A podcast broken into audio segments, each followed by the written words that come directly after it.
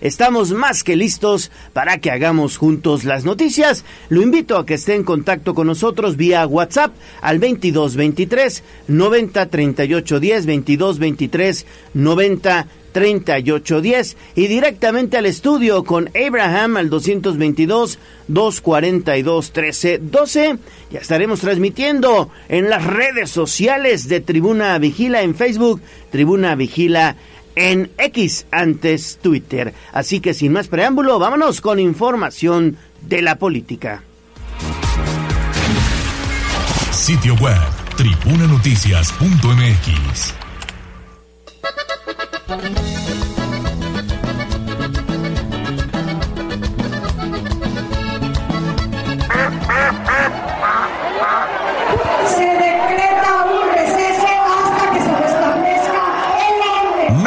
hagas pato. Vamos con información de la política. En Tribuna Matutina.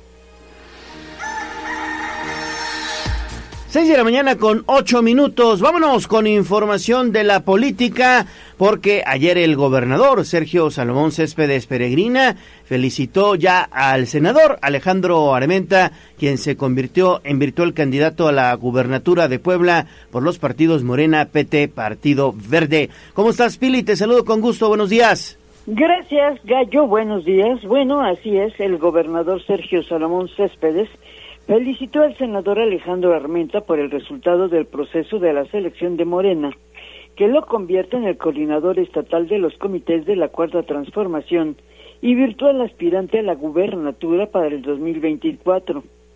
En este tema, felicitó también a los participantes de la contienda, que estuvieron en la recta final como fueron Julio Huerta, Ignacio Mier, Rodrigo Abdala, Olivia Salomón, Claudia Rivera y Lisette Sánchez.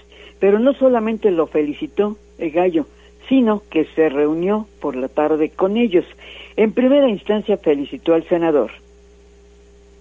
Y le agradezco a todos los participantes la prudencia, la congruencia. Entendemos el fragor de la batalla, pero también entendemos la responsabilidad que existió. Así es que el movimiento tiene que buscar que desde todos los ángulos pueda haber una unidad verdadera, real y que se vaya en torno a un proyecto de nación y no a torno, en torno a proyectos personales.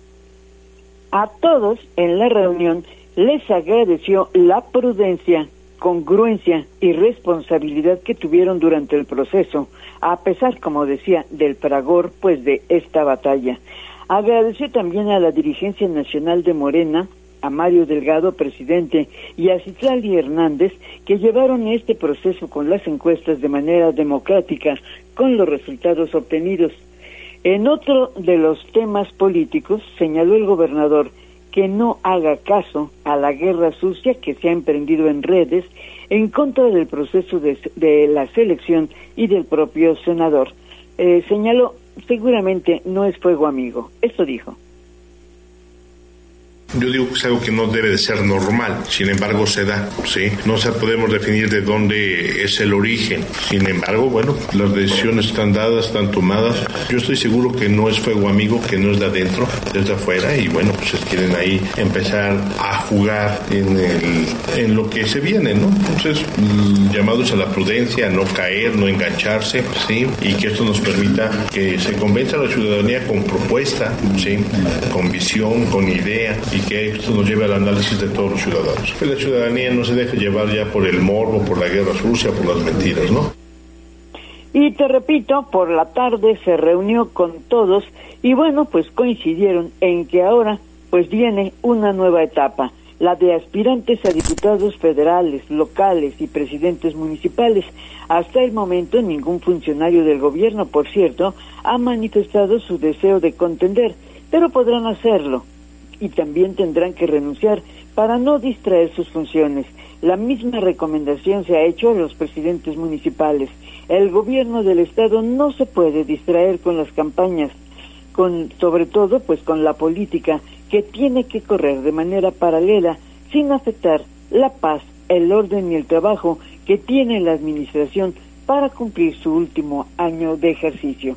Pero a todos, a todos felicitó el gobernador por estos resultados de la contienda. Ese es el reporte, Gallo, de esta interesante reunión. Sí, la verdad, como bien lo mencionas, Pile, muy, muy interesante la reunión. Obviamente por lo que se, lo que significa, digamos, el hecho de ya sostener un encuentro posterior a la batalla, como dijo el gobernador, y además de que, bueno, pues todos sabemos que quien no resultó pues tan conforme con el nombramiento fue el diputado federal Ignacio Mier, pero allí estuvo presente también, ¿no? Ayer ya se, se alineó y bueno, como había ofrecido el domingo, bueno, pues eh, se suma, no hará, dijo, nada en contra, pues que afecte eh, la unidad del movimiento de Morena. Entonces, sí, ayer todos se mostraron, incluso también el llamado era, pues para ponerse a trabajar, porque bueno, ya terminó una etapa y ahora viene la siguiente, ¿no? Y esa, por ser, eh, pues en toda la entidad, pues tiene también que ser ejemplo para esa unidad y evitar que, bueno, pues haya divisiones. Perfecto, Pili, pues entonces seguiremos atentos a la información de la política. Regresamos contigo un poquito más adelante. Seis de la mañana con 13 minutos. Ale, ¿cómo estás? Muy bien, Gallo, con un poquito de frío, ¿eh? Bajó la temperatura en la ciudad. Abríguese, cuídese mucho de los cambios bruscos de temperatura. Oye, y qué importante esto que sucedió el día de ayer, porque el gobernador, pues haciendo la chamba de eh, la unidad, ¿no? Al interior de quienes conforman el partido Morena. Es muy conciliador, ¿eh? Sí. Muy conciliador. Y, eso en la política se agradece, hay veces que se agradece porque, pues sí, después de un proceso interno tan tan efervescente, bueno, pues... Y tan largo. Y tan, largo, obviamente hay que hacer lo que le denominan en la polaca la operación cicatriz y eso es lo que poco a poco tendrán que ir haciendo, ¿no? Exactamente, y veíamos ayer la fotografía de los pues que resultaron victoriosos en este proceso interno. El gobernador, bueno, ratificó su respaldo al movimiento de la 4T. Estaba incluso el secretario de Gobernación, Javier Aquino, Rodrigo Abdala, estaba también Olivia Salomón, Liz Sánchez, obviamente el diputado Ignacio Mier, el gobernador, la presidenta de Morena, Alejandro Armenta, Claudia Rivera, Julio Huerta y el subsecretario Alejandro también en este evento. Bueno, bueno, pues ahí está, dejamos este frente y nos vamos al otro frente y es que ayer el alcalde Eduardo Rivera, que también aspira a la gubernatura de este estado, pero por el PAN PRI PRD, pues también dijo, a ver señores, yo estoy listo con quien quieran y cuando quieran. ¿No es así, Gis? Te saludo con gusto, muy buenos días. Así es, Gallo, te saludo con mucho gusto, igual que a nuestros amigos del auditorio, precisamente con quien quieras, cuando quieras y como quieras, fue que respondió Eduardo Rivera Pérez, edil de Puebla, Alejandro Almentanier, coordinador estatal de la Cuarta Transformación, una vez que señaló está listo para debatir cuando él o Morena lo decida. El alcalde aseveró que después de que el Frente Amplio por México publique la convocatoria, se inscriba y en su caso lo elijan como candidato a la gubernatura, pues está puesto, por lo que tomó la palabra Armentanier para discutir los temas que tanto le urgen a Puebla. Escuchemos. Lo dije yo en alguna ocasión, yo dije con quien quieran, cuando quieran y como quieran. Yo estoy listo, yo estaré esperando por supuesto la decisión del frente, sí que establezcan los tiempos, las reglas para poder inscribirme, poder participar. Y tan pronto me inscriba, pueda participar y en su caso define el frente que yo sea quien encabece los esfuerzos, estoy listo. Le tomo la palabra y ahí estaremos puestos precisamente para debatir los temas que tanto le urgen a Puebla. Esa será mi postura y estoy listo. Respecto a que el morenista también abrió las puertas a militantes de otros partidos políticos, incluso señaló que panistas ya han mostrado interés para sumarse a su proyecto, el alcalde dejó en claro que no tiene algún comentario ni nada que opinar. El reporte. Gracias, Gil. Regresamos contigo en un momentito más. Bueno, pues ahí está también el alcalde y aspirante a la gubernatura. Se declaró listo para entrarle a los catorrazos. Seis de la mañana con 16 minutos. Estamos arrancando motores. Vamos a hacer pausa y volvemos con más.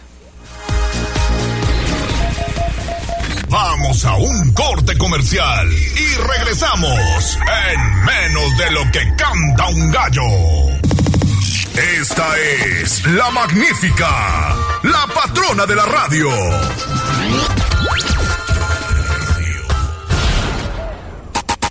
Seguimos con el gallo de la radio. Sitio web, código rojo.mx. Y basta ya de tu inconsciencia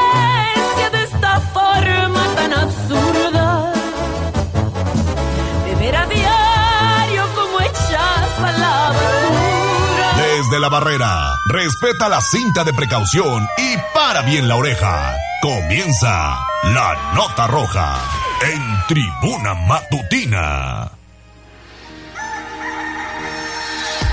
De vuelta en Tribuna Matutina, lo invito a que se ponga en contacto con nosotros a través de WhatsApp 2223 90 38 10. Y vamos con las malas noticias porque ayer se dio a conocer que a balazos asesinaron a dos, a dos individuos en la colonia industrial 5 de mayo. ¿No es así, mi estimado David? Te saludo con gusto. Muy buenos días, ¿cómo estás? Así es, Gallo, te saludo con muchísimo gusto. Comenzó la Semana Roja en Puebla, ya lo adelantábamos justamente ayer, oportunamente. Y es que la mañana de ayer, lunes, en inmediaciones de Central de Abasto, se registró una fuerte movilización por parte de agentes de la Secretaría de Seguridad Ciudadana, lo anterior tras el reporte de vecinos durante la madrugada, quienes mencionaban que habían escuchado detonaciones. De inmediato, agentes policiales arribaron al sitio encontrando los cuerpos gallo de dos hombres de entre 25 y 30 años quienes yacían sobre la acera de la avenida de El Conde. Primeras versiones apuntaron a que se trataba de una del resultado gallo de una riña en un bar que presuntamente opera de manera clandestina en la zona, el bar Arizona. Eh, posteriormente, Gallo, el lugar, eh, pues llegaron agentes ministeriales quienes comenzaron las diligencias para el levantamiento de los cuerpos y la recabación de indicios. Luego de esto trascendió la información de que el crimen realizado pues estaría ligado a temas de sustancias ilícitas, pues una de las víctimas se dedicaba a la comercialización de estas, incluso ya contaba con antecedentes penales, gallo, y el otro, según versiones, era consumidor, por lo que se presume sería un ajuste de cuentas, tomando en cuenta también la forma en la que les arrebataron la vida con el tiro de gracia en el cráneo. Testigos refirieron que los atacantes se dieron a la fuga en un vehículo particular sedán de color blanco sin que hasta el momento se tenga conocimiento de su paradero y será la Fiscalía General del Estado quien continúe con las indagatorias a fin de dar certeza y esclarecer este terrible terrible caso. Gallo, es la información que tenemos. Ahí está entonces la información, David. Seguramente la Fiscalía ya estará investigando al respecto. 6 de la mañana con 23 minutos. Y eso sucedió durante las primeras horas, pero también ya en las últimas horas, ya en la nochecita, se registró otra aparente ejecución, otro ataque directo allá en San Andrés, San Andrés Cholula. Exactamente, se informó durante la noche que durante un aparente asalto un hombre fue asesinado en el estacionamiento de una plaza comercial que se ubica en la zona de Periférico y la Viatlisca y la Policía Municipal de San Andrés Cholula acudió al sitio. Sin embargo, la información que ha trascendido es que se trataría de un integrante de un famoso grupo criminal que fue detenido en 2014 y hoy fue privado de la libertad en este hecho que se registró el día de ayer en el Pueblo Mágico. Bueno, también otro otro caso que tendrá que investigar los agentes de la Fiscalía General del Estado de Puebla. 6 de la mañana con 23 minutos. Seguimos. Seguimos con más información y esto es importante por la trascendencia que ha llevado el caso. México marchó para exigir justicia por el asesinato del magistrado Jesús Ociel Baena. El día de ayer se convocó en el caso de 40 ciudades del país, incluidas Puebla, a una velada pacífica por pues la justicia, ¿no? Que hoy requiere este caso. Se invitó a la gente a acudir con banderas, con velas, con megáfonos y quien estuvo muy pendiente de este evento que se desarrolló en el Zócalo de la ciudad fuiste tú, eh, Daniel Jacome. ¿Cómo estás? Muy buenos días. Hola, ¿qué tal? Te saludo con gusto, al igual que al auditorio de Puebla, Atlixco y municipios de la Mixteca. Y efectivamente, este lunes miles de personas de la comunidad LGBTTIQ se dieron cita en zócalos y plazas públicas en más de 40 ciudades de todo el país, incluida la ciudad de Puebla, a fin de exigir justicia por el asesinato del magistrado del eh, Tribunal de Aguascalientes, Jesús Ociel Baena Saucedo. Y bueno, pues a través de redes sociales, colectivos y miembros de la referida comunidad publicaron videos realizados en distintos puntos de la República, donde colocaron fotografías del magistrado y bueno, pues de otras víctimas de violencia por motivos de odio, así como veladoras y banderas del orgullo. Al, gruto, al grito de ni une más, eh, bueno, pues exigieron a las autoridades de Aguascalientes que se investigue el asesinato de Ociel Baena, así como el de su pareja sentimental, quienes fueron encontrados sin vida al interior del domicilio del funcionario, bueno, pues en el coto residencial Punta del Cielo. Es necesario mencionar que los cuerpos de la pareja presentaban lesiones inferidas con objeto punzocortante Asimismo, bueno, pues las autoridades ministeriales de aquella entidad indicaron que las chapas y cerraduras del domicilio no habían sido dañadas ni forzadas, por lo que hasta el momento se descarta la presencia de una tercera persona. Debido a ello, de manera oficial, no se ha definido una línea de investigación centrada en un crimen de odio o por razones de género. Sin embargo, se espera que más adelante los indicios recolectados, las necropsias y el análisis de videos y entrevistas a allegados puedan brindar mayor certeza en este lamentable caso que causó conmoción e indignación a nivel nacional. El reporte, Ale. Ahí está la información, Gallo. Y lo lamentable es que también empezaron a circular imágenes de cómo fueron encontrados los cuerpos por parte de las autoridades, lo cual, bueno, pues sí deja mucho que desear en la actuación que tuvieron los cuerpos en este caso de Aguascalientes. Sí, es un caso que seguirá dando de qué hablar. El funcionario fue el primer integrante de un tribunal reconocido como una persona no binaria en tomar un cargo. No obstante, su lucha por el reconocimiento de los derechos de la comunidad lésbico gay estuvo envuelta en distintas controversias, sobre todo por aquellas personas que no reconocían precisamente su figura social. Hay que mencionar que el pasado 31 de julio, Ociel Baena ya habría expuesto solicitud de vista al mecanismo de protección integral de personas defensoras de derechos humanos ante múltiples ataques a su persona. Incluso estuvo en Puebla por esas fechas. En julio mucha, muchos políticos se tomaron fotografías con él. Estuvo visitando el Congreso del Estado y llevaba su lucha y su causa a diferentes partes del país. Es correcto. Bueno, pues seguiremos dándole, eh, bueno, pues atención a este caso. 6 de la mañana con 27 minutos. Y también seguimos con Daniel, lo hallaron golpe, eh, con un golpe, perdón, y sobre todo sin vida. Esto sucedió allá en San Lorenzo Almecatla, Daniel. Correcto, Gallo, ¿qué tal? Te saludo con gusto. Sin vida y con un golpe en la cabeza fue localizado el cuerpo de un varón en inmediaciones de San Lorenzo Almecatla, comunidad perteneciente al municipio de Cuautlancingo. Sobre los hechos se indicó que esta mañana de lunes personas quienes caminaban cerca de la base de la ruta 65 a las afueras del fraccionamiento Geovilla San Jacinto se percataron de la presencia de un hombre inmóvil quien no respondía ante los llamados que se le hacían, por lo que dieron aviso a los servicios de emergencia. Al lugar llegaron paramédicos quienes tras una revisión al sujeto de aproximadamente 30 años de edad que aparentemente vivía en situación de calle y padecía alcoholismo, confirmaron que ya no contaba con signos vitales y que presentaba un golpe en la cabeza. Por lo anterior, elementos de la Policía Municipal acordonaron el área mientras llegaba el personal de la Fiscalía General del Estado, mismo que se encargó de levantar los restos y de autorizar su ingreso al anfiteatro, donde se le practicará la necropsia de rigor a fin de determinar si la muerte del varón fue accidental por causas naturales o consecuencia de un hecho delictivo. El reporte gallo. Bueno, pues ahí está entonces la información. ¿Qué más tenemos, Ale? Pues tenemos más de la nota roja porque cayó el Guadañas, presunto secuestrador. Dani, ¿cómo estuvo este hecho? Así es, Ale. La Fiscalía General del Estado de Puebla, en colaboración con autoridades de Jalisco, aprendió a Óscar Humberto, alias el Guadañas, por su probable responsabilidad en el delito de secuestro agravado. Se tiene conocimiento de que el 29 de julio de 2018 un ciudadano llegó a su domicilio a bordo de su camioneta Nissan Pickup modelo 2018 cuando fue interceptado por otro vehículo del cual descendieron varios sujetos armados quienes lo privaron de la libertad. Al día siguiente los plagiarios, quienes se identificaron como miembros de un grupo criminal, se comunicaron vía telefónica con la madre de la víctima, a quien le exigieron 8 millones de pesos, así como sus camionetas y cuatrimotos para su liberación. Durante un proceso de negociación que duró 17 días, sus familiares entregaron 230 mil pesos, dos camionetas y dos cuatrimotos en la autopista Veracruz-Puebla. Y bueno, pues el afectado fue liberado en el centro del municipio de Acatzingo. Derivado de estos hechos, la Fiscalía del Estado desarrolló diversos actos de investigación y logró identificar a Óscar Humberto alias El Guadañas como uno de los probables responsables, por lo que solicitó y obtuvo orden de aprehensión, misma que fue cumplimentada el 27 de octubre de 2023 en el estado de Jalisco en coordinación con la fiscalía de aquella entidad. Una vez que Óscar Humberto fue trasladado al estado de Puebla en audiencia, la fiscalía aportó datos de prueba que el juez de control analizó para determinar la vinculación a proceso de Óscar Humberto con la medida cautelar de prisión preventiva oficiosa. La información.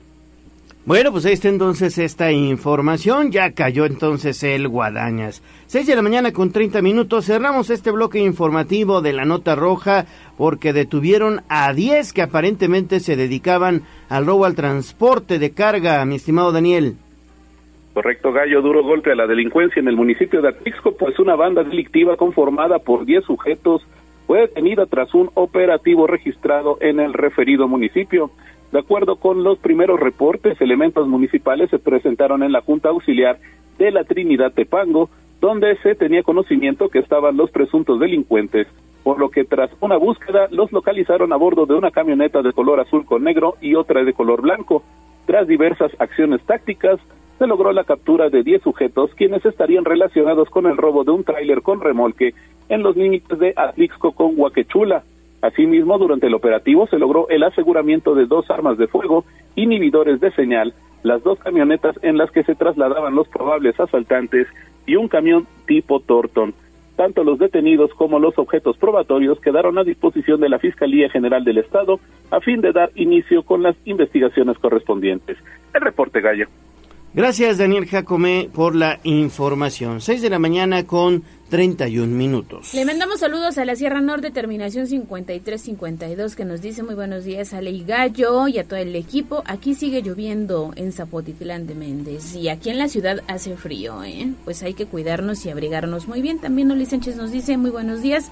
Saludos a Ale, a Gallo y a Jazz y a todo el equipo. Gracias, Oli, gracias y que tengas excelente día y saludos a nuestros amigos de la Sierra Norte. Y recuerde que estamos recibiendo sus fotos, sus videos, algún reporte, algún servicio social al 22 23 90 38 10 para que hagamos juntos las noticias. Vamos a hacer pausa y volvemos con más información. Vamos a un corte comercial y regresamos en menos de lo que canta un gallo. Esta es la magnífica, la patrona de la radio.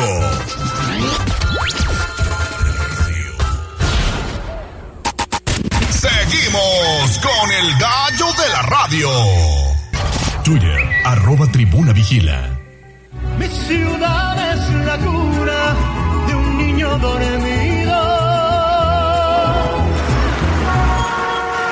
Hablemos de nuestro pueblo. El reporte de la capital poblana.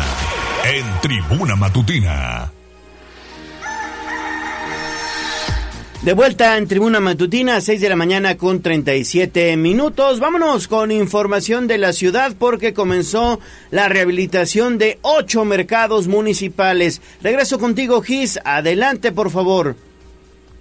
Gallo, te saludo con gusto de nueva cuenta, igual que a nuestros amigos del auditorio, y pese a que el porcentaje del pago de derechos en centros de abasto no es el adecuado, el alcalde Eduardo Rivera Pérez informó que en diciembre iniciará el mejoramiento de los mercados Hidalgo, Amaluca, Nacocota, Menchoro Campo, El Parral, Independencia, Emiliano Zapata y Defensores de la República. En la entrevista, el dio a conocer que la inversión será de alrededor de 20 millones de pesos y de ahí que se veró el compromiso del gobierno de la ciudad una vez que no quitó el dedo del renglón es continuar siendo, eh, continuar abonando a la subsistencia de los inmuebles, pero principalmente a la venta de las y los comerciantes. Pero también escuchemos parte de lo que mencionaba. No solamente vendrá el tema del mercado de Malucan, ahorita lo va a pedir al secretario de Infraestructura amplíe también, porque viene una eh, cantidad también de recursos adicionales y unos 20 millones de pesos, si la memoria no me falla, para también mejoría también de ese mercado y de algunos otros más. Nosotros no hemos quitado el dedo del renglón, recuerden que hemos insistido de que a pesar de que no hay un pago no en un porcentaje adecuado sí sobre el tema de derechos en los mercados municipales, nosotros no hemos quitado el dedo del renglón y estaremos apoyándoles, ¿sí? Para que puedan ellos, por supuesto, no solamente subsistir, tener mejorías, mejores ventas, y ese es el compromiso que nosotros hacemos como gobierno municipal. Eh, continúo eh, explicando sobre este tema, Gallo. Eh, la inversión será de 20 millones de pesos y de ahí que Severo, el gobierno de la ciudad, sigue con este compromiso y al respecto también Edgar Vélez Tirado, titular de la Secretaría de Movilidad e Infraestructura, pues detalló que por tercera vez se lanzó la licitación al mercado Malucan para realizar un tema de mantenimiento de infraestructura básica, es decir, de agua y drenaje. Indicó que se suma también a un paquete de obras que se llevará a cabo, sobre todo de estructura básica y mejoramiento de redes, en estos mercados, en el Hidalgo, en Acocota, en Melchor Ocampo, El Parral, Independencia, Emiliano Zapata y Defensores de la República. El reporte.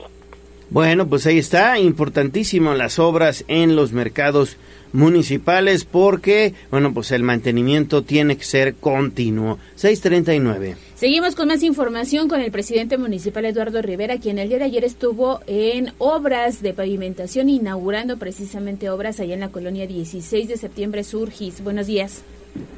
Así es, Ale, excelente día y como bien lo mencionas, también el día de ayer y al destacar que esta obra beneficiará a miles de personas en temas de limpieza, plusvalía, movilidad, seguridad, entre otros temas, Eduardo Rivera Pérez, alcalde de Puebla, inauguró la pavimentación de las calles Vicente Guerrero, Iturbide, Independencia y Ampliación Vicente Guerrero de la colonia 16 de, 16 de septiembre sur.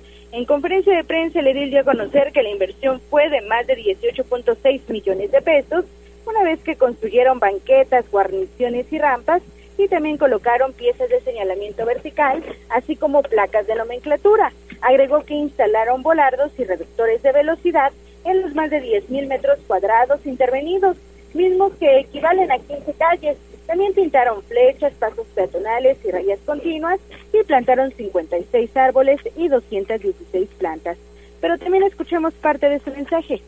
Venimos a hacer entrega de estas obras de pavimentación en la colonia 16 de septiembre sur, sí, porque el cambio de rumbo, como lo manifesté también en otras ocasiones, nadie lo detiene. Ya llegamos a las mil calles que nos comprometimos en campaña y seguimos haciendo más y mejores calles. Hoy estoy muy contento de informar que entregamos la calle Vicente Guerrero, Iturbide, Independencia y Ampliación Vicente Guerrero, aquí de la colonia 16 de septiembre Septiembre Sur, que fueron pavimentadas gracias a la inversión de recursos municipales de 18.6 millones de pesos.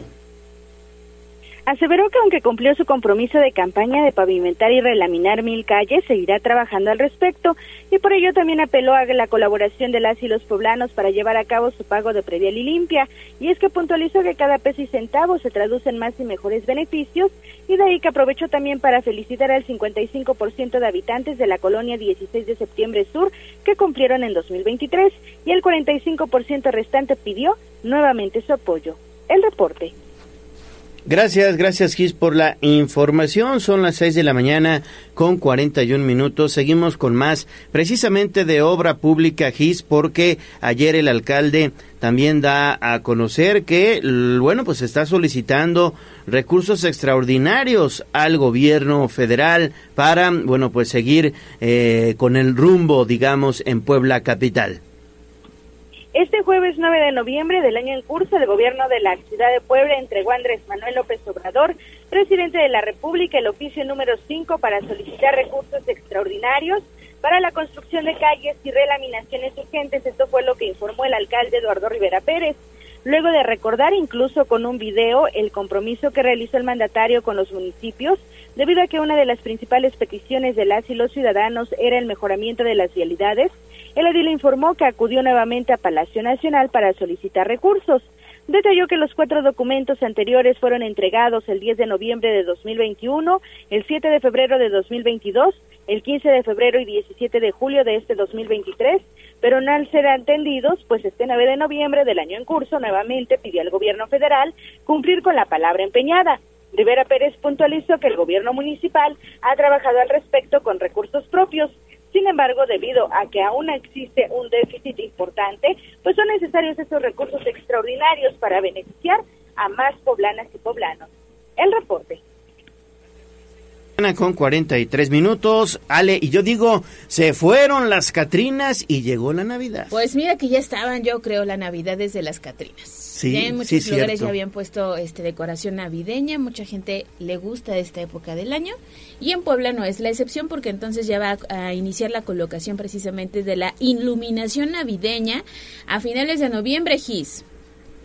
Así sale la última semana de noviembre, será encendido el alumbrado navideño. Esto fue lo que anunció el alcalde Eduardo Rivera Pérez al destacar que pretenden atraer a miles de turistas y visitantes como en el mes patrio y también la temporada de Día de Muertos. En entrevista el edil aseveró que pues elaborarán un programa artístico y cultural sumamente atractivo para las y los ciudadanos. Una vez que incluye, refirió el desfile de Día de Reyes y también la caravana Coca-Cola, misma que se dará a conocer este martes 14 de noviembre. Indicó que a la par llevarán a cabo proyecciones de videomapping en la fachada de Palacio Municipal y la última edición del año del programa Noche de Museos. Y de ahí que afirmó todas estas actividades serán de manera gratuita. Escuchemos. Estaremos, por supuesto, también arrancando las actividades de alumbrado navideño. Otra vez nos vamos a aventar varios kilómetros, cientos de miles de luces en avenidas principales también de la ciudad. Arrancaremos esto la última semana de noviembre, es decir, antes de que llegue diciembre, como lo hemos venido haciendo antes de cada temporada de septiembre de diciembre o en su caso septiembre ponemos el alumbrado con muchísima anticipación. Estaremos llevando a cabo las proyecciones de video, videomapping, las actividades artístico-culturales. Vendrá también, estaremos anunciando también los detalles de tanto la caravana Coca-Cola como también la, el desfile de Reyes Magos y por supuesto también todas las actividades artístico-culturales también gratuitas que se estarán llevando todos los días durante el mes de diciembre reporte. Gracias, gracias Gis por la información. Ya nada más vamos a cerrar este bloque informativo, precisamente hablando de la zona conurbada de Puebla, del periférico ecológico. Todo parece indicar que ya concluyó pues la, la obra, digamos, de rehabilitación en el tramo del periférico ecológico que recordarán ustedes resultó afectado hace algunos meses por la explosión de una pipa.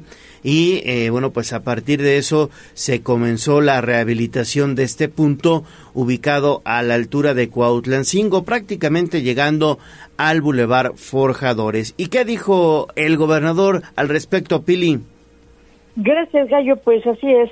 Después de tres meses y medio el puente del periférico en el tramo Forjadores será reabierto a la circulación hoy una vez que se han realizado las obras de reforzamiento que se requerían y aunque las obras terminaron el fin de semana, será hasta hoy cuando será reabierto a la circulación, de acuerdo al reporte de la Secretaría de Infraestructura.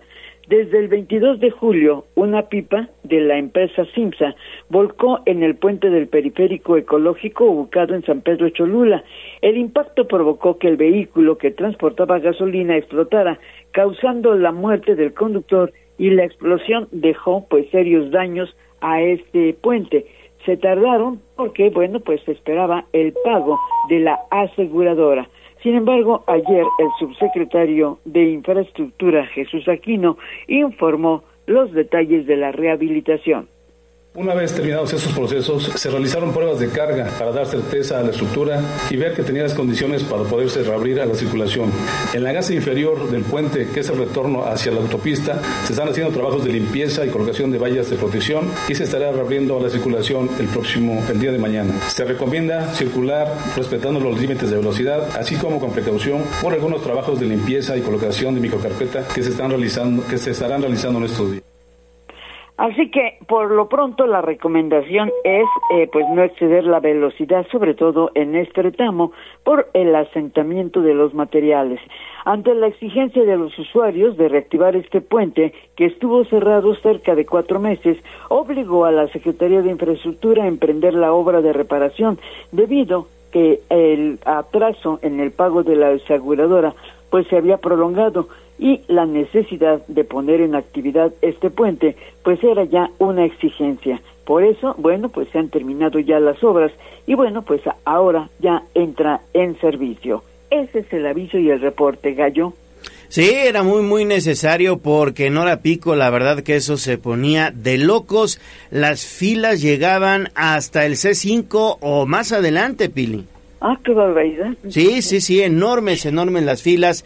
Entonces sí, ya, ya era importantísimo que se reabriera ese punto porque la circulación se registraba por la lateral, por la lateral del ah, periférico, que bueno, pues es insuficiente para la gran cantidad de vehículos que hoy transitan por ese punto. Así es. Adelante, pues Pili. No, digo, pues ya, ya entra en servicio y, bueno, pues qué bueno por, por los usuarios, ¿no? Por los usuarios de esta importante vialidad y que bueno, pues ya eh, seguirá el, el conflicto jurídico, pues para que termine de pagar la aseguradora. Bueno. sin duda. Fíjate que yo pasé el fin de semana y ya había paso, eh, pero era intermitente y además se complicó más la circulación porque hubo un evento en la recta, entonces estaba atascadísimo. En este evento musical, oye, se contabilizaron hasta 75 mil personas y todos querían llegar, entonces era un caos y el periférico ecológico, pero digamos que ya se va a restablecer todo. Bueno, gracias Pili. Vamos a darle un vistazo más adelante también al periférico ecológico, que el buen David Becerra se dé una vuelta por ahí para saber cómo fluye la circulación. 649. Pues ahí está la información y también tenemos mensajes de los amigos del auditorio que si podemos dar la información del programa Hoy no circula, planean viajar a la Ciudad de México y le vamos a pedir ayuda a Jazz Guevara porque todos los días la información la compartimos a través de arroba tribuna vigila o no Jazz. Así es, buenos días Ale Gallo, excelente jornada. Sí, el programa hoy nos circula para este martes. Aplica para vehículos con engomado rosa, terminación de placas 7 y 8, holograma 1 y 2. Repito, engomado rosa, terminación de placas 7, 8, holograma 1 y 2. Que están reportando en estos momentos carga vehicular, ¿eh? sentido a la Ciudad de México, de acuerdo con la cuenta de Capufe, así que tómelo en cuenta y si puede mejor a buscar vías alternas. Bueno, pues ahí está. Faltan 10 minutos para las 7 de la mañana. Vamos a hacer pausa y volvemos con más información. Vamos a un corte comercial y regresamos en menos de lo que canta un gallo. Esta es la magnífica, la patrona de la radio.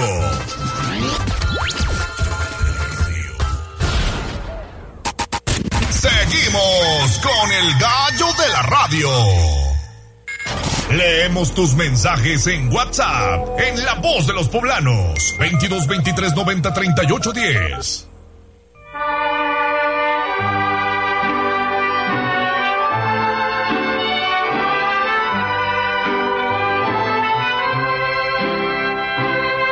En la fresca y perfumada mañanita de tu santo, recibe mi bien amada la dulzura de mi canto.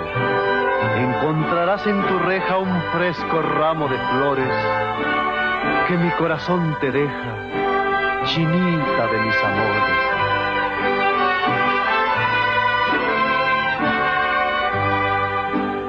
Estas son las 654, ya escuchamos las mañanitas porque todos los días el gallo de la radio, la voz de los poblanos y tribuna matutina festeja contigo que estás de santo cumpleaños. ¿Y cómo lo hacemos? Pues obsequiándote un pastel mediano de pastelería 520 la hora del postre para que tú también festejes con tu familia. Así que bueno, ponte en contacto con nosotros a través de una nota de voz al 22 23 90 38 10 y dinos qué estás celebrando y de esa manera puedes entrar ya a la dinámica para ganarte este pastel mediano, ¿eh? No un panquecito, un pastel mediano. Hoy ¿A quién festejamos? Pues hoy el Santoral marca una felicitación a quienes llevan el nombre de Esteban, pero nos están pidiendo que mandemos un abrazo muy fuerte y una felicitación también muy especial para Marijo, que hoy también está de cumpleaños. Que nos digan cuántos años cumple, ¿no? Para mandarle el saludo completo.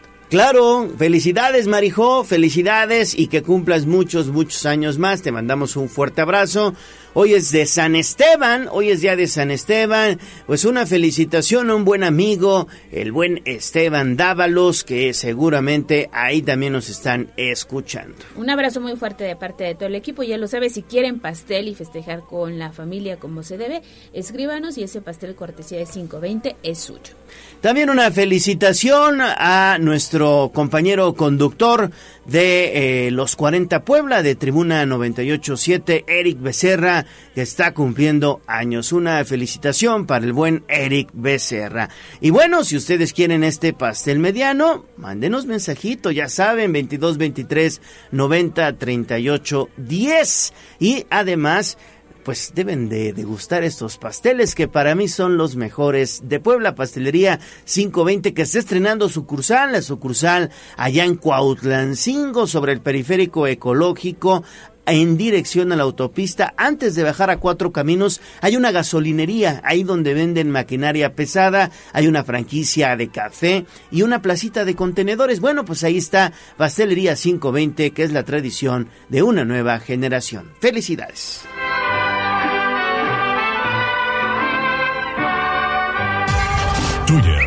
Arroba tribuna vigila.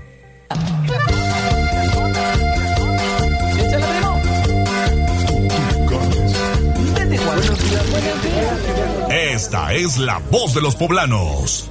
En Tribuna Matutina también te escuchamos.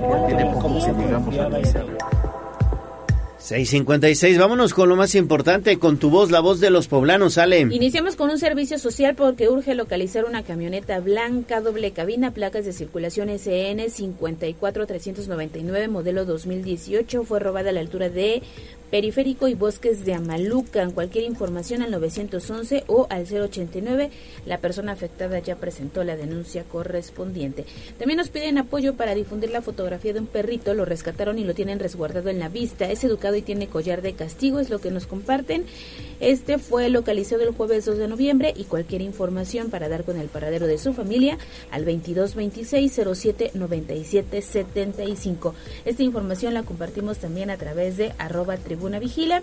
Y también tenemos otro mensaje. Mira, nos piden apoyo para el presidente de la Asociación de Ciegos, Raimundo Alarcón. Nos pongo, me pongo en contacto con él para ver en qué lo podemos ayudar, ver qué es lo que está requiriendo eh, y con muchísimo gusto le vamos a apoyar. También nos reporta la terminación 9290, falta de luz abajo del puente en la 78 Poniente y 13 Norte en la colonia 20 de noviembre. Llevamos más de cuatro días sin luz y es un parque, ¿eh? Nos No manda una fotografía, así que lo canalizamos y este parque está abajo del puente. Es que como no hay luz no se logra ver bien, sí. pero es un parque. Muchísimas gracias y con muchísimo gusto lo pasamos en este momento al Ayuntamiento de Puebla. Y también tenemos saludos de la terminación 2210 que nos pide un apoyo, un servicio social, difusión porque urgen plaquetas a positivo para Celia.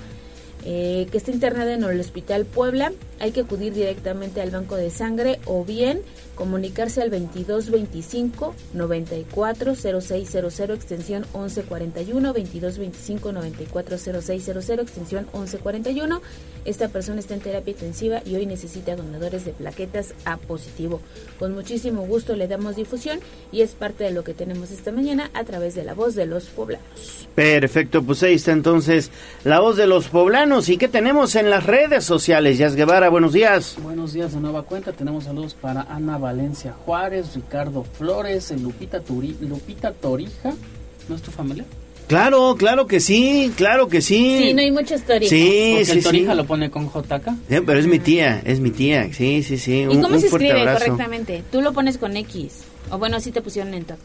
Y es con J. No, yo soy con X. Solamente, mira, Torija con X aquí en Puebla. Y me atrevo a decir, yo creo que en México solamente somos mis dos hermanos y yo. ¿Sí? ¿Y por qué tía es con J? Ah, porque hubo... Sí, le pregunto. Porque hubo un cambio ahí eh, que no acabo de entender que hizo mi papá. Cuando mi papá nos fue a registrar, dijo, yo quiero que mis hijos sean Torija con X. Oiga, señor, pero es con J, no, yo quiero que sea con X. Y nos registraron con X, fíjate. Mira, buen dato, curioso del día. También saludos para eh, John Rubén, Sally Hernández, José Armando López Portillo también está reportando, Victoriano González dice martes de reflexión, saludos y bendiciones para todos. A través de X tenemos también saludos de Camila. Juan Victoria se reporta y saludos, buenos días, saludos a todos, ya estoy Saludos, Juan. Como todos los días, también eh, se reporta el señor Julián eh, Lamson, también está al pendiente mm, Edgar 1107, Josué Carrillo, Ángel Sánchez, también se reporta Lisbeth Contreras Gómez, Carolina eh, Babines Ledo, Diego Zarco y finalmente saludos para Alberto Herrera Aquino que dice que está triste porque el Necaxa no calificó. No, pues no, quedó en último. Sí, sí, en último lugar, ¿verdad? En último. Y eh, pues seguimos pendientes en todas las plataformas de Tribuna Vigila. Mira, y el doctor Ramírez está comunicando, dice que el transporte se adueña nuevamente de la 11 Norte-Sur, haciendo lento el avance de la- desde la 18 Poniente hasta la 19 Poniente. Ojalá podamos reportar a movilidad y transporte. Con muchísimo gusto, doctor Ramírez, gracias por su mensaje. Y finalmente entró otro de la terminación 7933. Buen martes, saludos para todos en cabina, que tengan un excelente día, escuchándolos como todos los días para estar bien informados. Muchísimas gracias, excelente martes también para ustedes. Ay, se me va el señor Daniel rápidamente. ¿Qué Buenos dice? días, Ale Gallo. Y ya acá como siempre escuchándolos. Felicidades al Gallo por la plática de ayer con el señor Armenta. Dile que no se olvide de la magnífica cuando sea gobernador y que sacrifique ideología de votos. Los ciudadanos estaremos observando con atención. Abrazo. Ah, muy bien, señor Daniel, muchísimas Es que por gracias. el tiempo no se pudo tenerlo aquí, pero Ya estará, ya, Ya estará, estará, también aquí sí. con nosotros, pero bueno, pues ayer andaba corriendo, fue el primer día de, de que hizo su carrusel de medios, entonces sí andaba un poco movido. Siete de la mañana con dos minutos, pausa y volvemos con más información.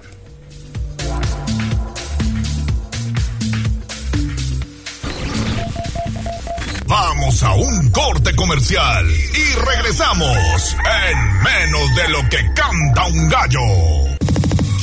Esta es la magnífica, la patrona de la radio.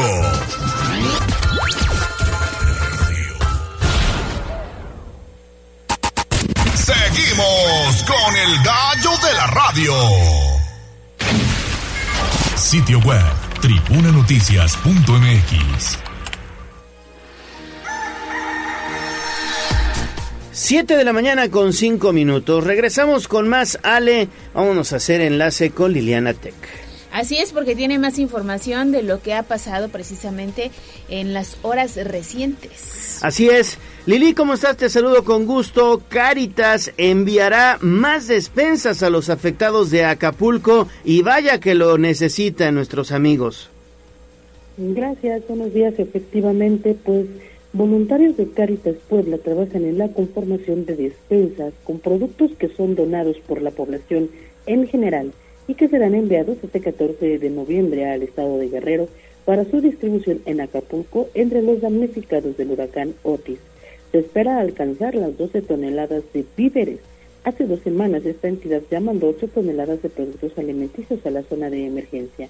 Manuel Jesús Pérez Casco, director general de Cáritas Diocesana, detalló que alrededor de 25 personas, todas voluntarias, realizarán la labor de armar los paquetes y cargar el camión que suministrará de víveres a Cáritas Acapulco, que cuenta con tres centros de distribución de despensas y que opera 21 comedores comunitarios. La prioridad, dijo, es evitar el hambre. Por lo tanto, bueno, pues pidió a las personas que no dejen de donar y que aún así, si ya lo hicieron en esta ocasión o en una semana anterior, pues lo hagan en la siguiente porque el nivel de necesidad es alto. Escuchemos. Estuvimos con cinco sacerdotes de, la, de, de, Cáritas, Eh, tienen tres centros de acopio y ya instalaron más de 21 eh, comedores eh, comunitarios. La verdad es que la situación allá es, es difícil, es grave. Eh, eh, creo que la necesidad va a durar mucho y yo la verdad es que invito a la gente a que no bajemos la guardia. Si ya donó, donó un kilo de arroz, por favor en la siguiente semana o en los siguientes días donen otro. La Pérez llamó a los poblanos a no bajar la guardia y mantener este ritmo de donación. Y bueno, pues por otra parte dijo que en una segunda fase de atención se debe dar paso a la reconstrucción y en esa etapa pues efectivamente las aportaciones económicas serán fundamentales. Recordó que hay gente que perdió absolutamente todo. Entre los productos que recibe Cáritas están las lentejas, los garbanzos, el frijol, el arroz, la avena, atún, también sardina, aceite, agua embotellada, papel higiénico, pañales, medicinas, prendas de vestir en buen estado y productos de higiene personal, así como de limpieza en general. Es el reporte. Pues sí, la verdad es que no hay que olvidarnos que ellos le están pasando muy muy mal y hay que seguir donando. Hay varios centros de acopio en donde podemos llevar pues eh, alimento enlatado, obviamente artículos de higiene, de limpieza personal, de limpieza digamos para casa. Hay que apoyarlos y sobre todo también artículos de bebé o para bebé. Exactamente. Y ya lo vimos, ¿no? Que a veces la suma de esfuerzos únicamente pues estén nosotros, ¿no? A lo mejor te reúnes con tus vecinos, como el caso de estos este taqueros que Los taqueros. no una vez, sino ya varias ocasiones comida para el puerto el puerto de Acapulco. Oye, y en más información, Lili, hay más noticias que tienen que ver con municipios.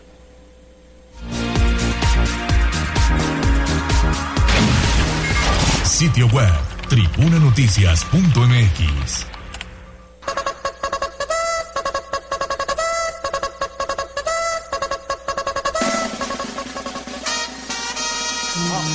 Más allá del pueblo y la zona conurbada. ¿Qué pasa en nuestras localidades vecinas? En Tribuna Matutina. Regresamos con Liliana Tecpanecatl y vamos hasta San Pedro Cholula porque ya viene el Festival Vaniloquio 2023. Lili, ¿ya estás lista? Ale, de saludo con gusto. Pues sí, fíjate que hasta 25 mil personas espera San Pedro Cholula visiten entre el 24 y el 26 de noviembre próximos el Pueblo Mágico en el marco del Festival Baniloque 2023 que generará una derrama económica de hasta 12 millones de pesos e incluirá la participación de 31 templos, 14 que tocarán con partitura y el resto que harán un repique general al término de la melodía. Román Espinosa, secretario de Economía y Turismo en San Pedro, comentó que si bien el concierto de campanas que tendrá lugar el próximo 25 de noviembre a las 8 de la noche es un evento relativamente joven en la historia de Cholula, se ha convertido ya en una tradición que involucra a los habitantes y también resulta atractiva para el turismo.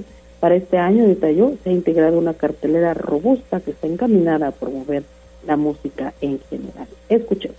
durante este recorrido vamos a poder apreciar y disfrutar sobre todo las partituras de las distintas iglesias que participarán, que en esta edición participan 31 iglesias, donde 14 de ellas son las que van a participar en el toque de la partitura y el resto van a ser únicamente el repique al finalizar el, el concierto.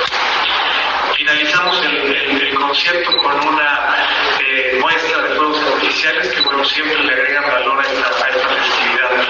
Posterior Y bueno, pues los eventos tendrán diferentes sedes como la Casa del Caballero Águila, el Santuario de los Remedios, la Plaza de la Concordia, la Iglesia de Santa María Xixitla y el Parque Soria, en donde el 26 de noviembre de las 10 a las 22 horas se desarrollará el November Fest con agrupaciones de todo tipo de música que tocarán gratis de manera interrum- ininterrumpida.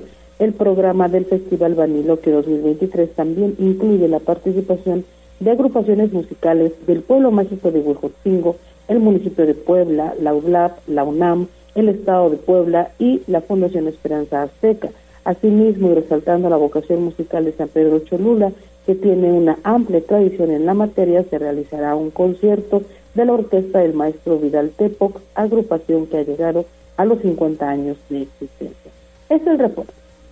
El vaniloquio, que la verdad se pone muy, muy padre allá en San Pedro Cholula y eh, sobre todo que es eh, visitado este pueblo mágico por varios, varios eh, turistas que dan la vuelta, pero sobre todo escuchan el repicar de las campanas en este vaniloquio. Se vive muy, muy padre este festival, Lili.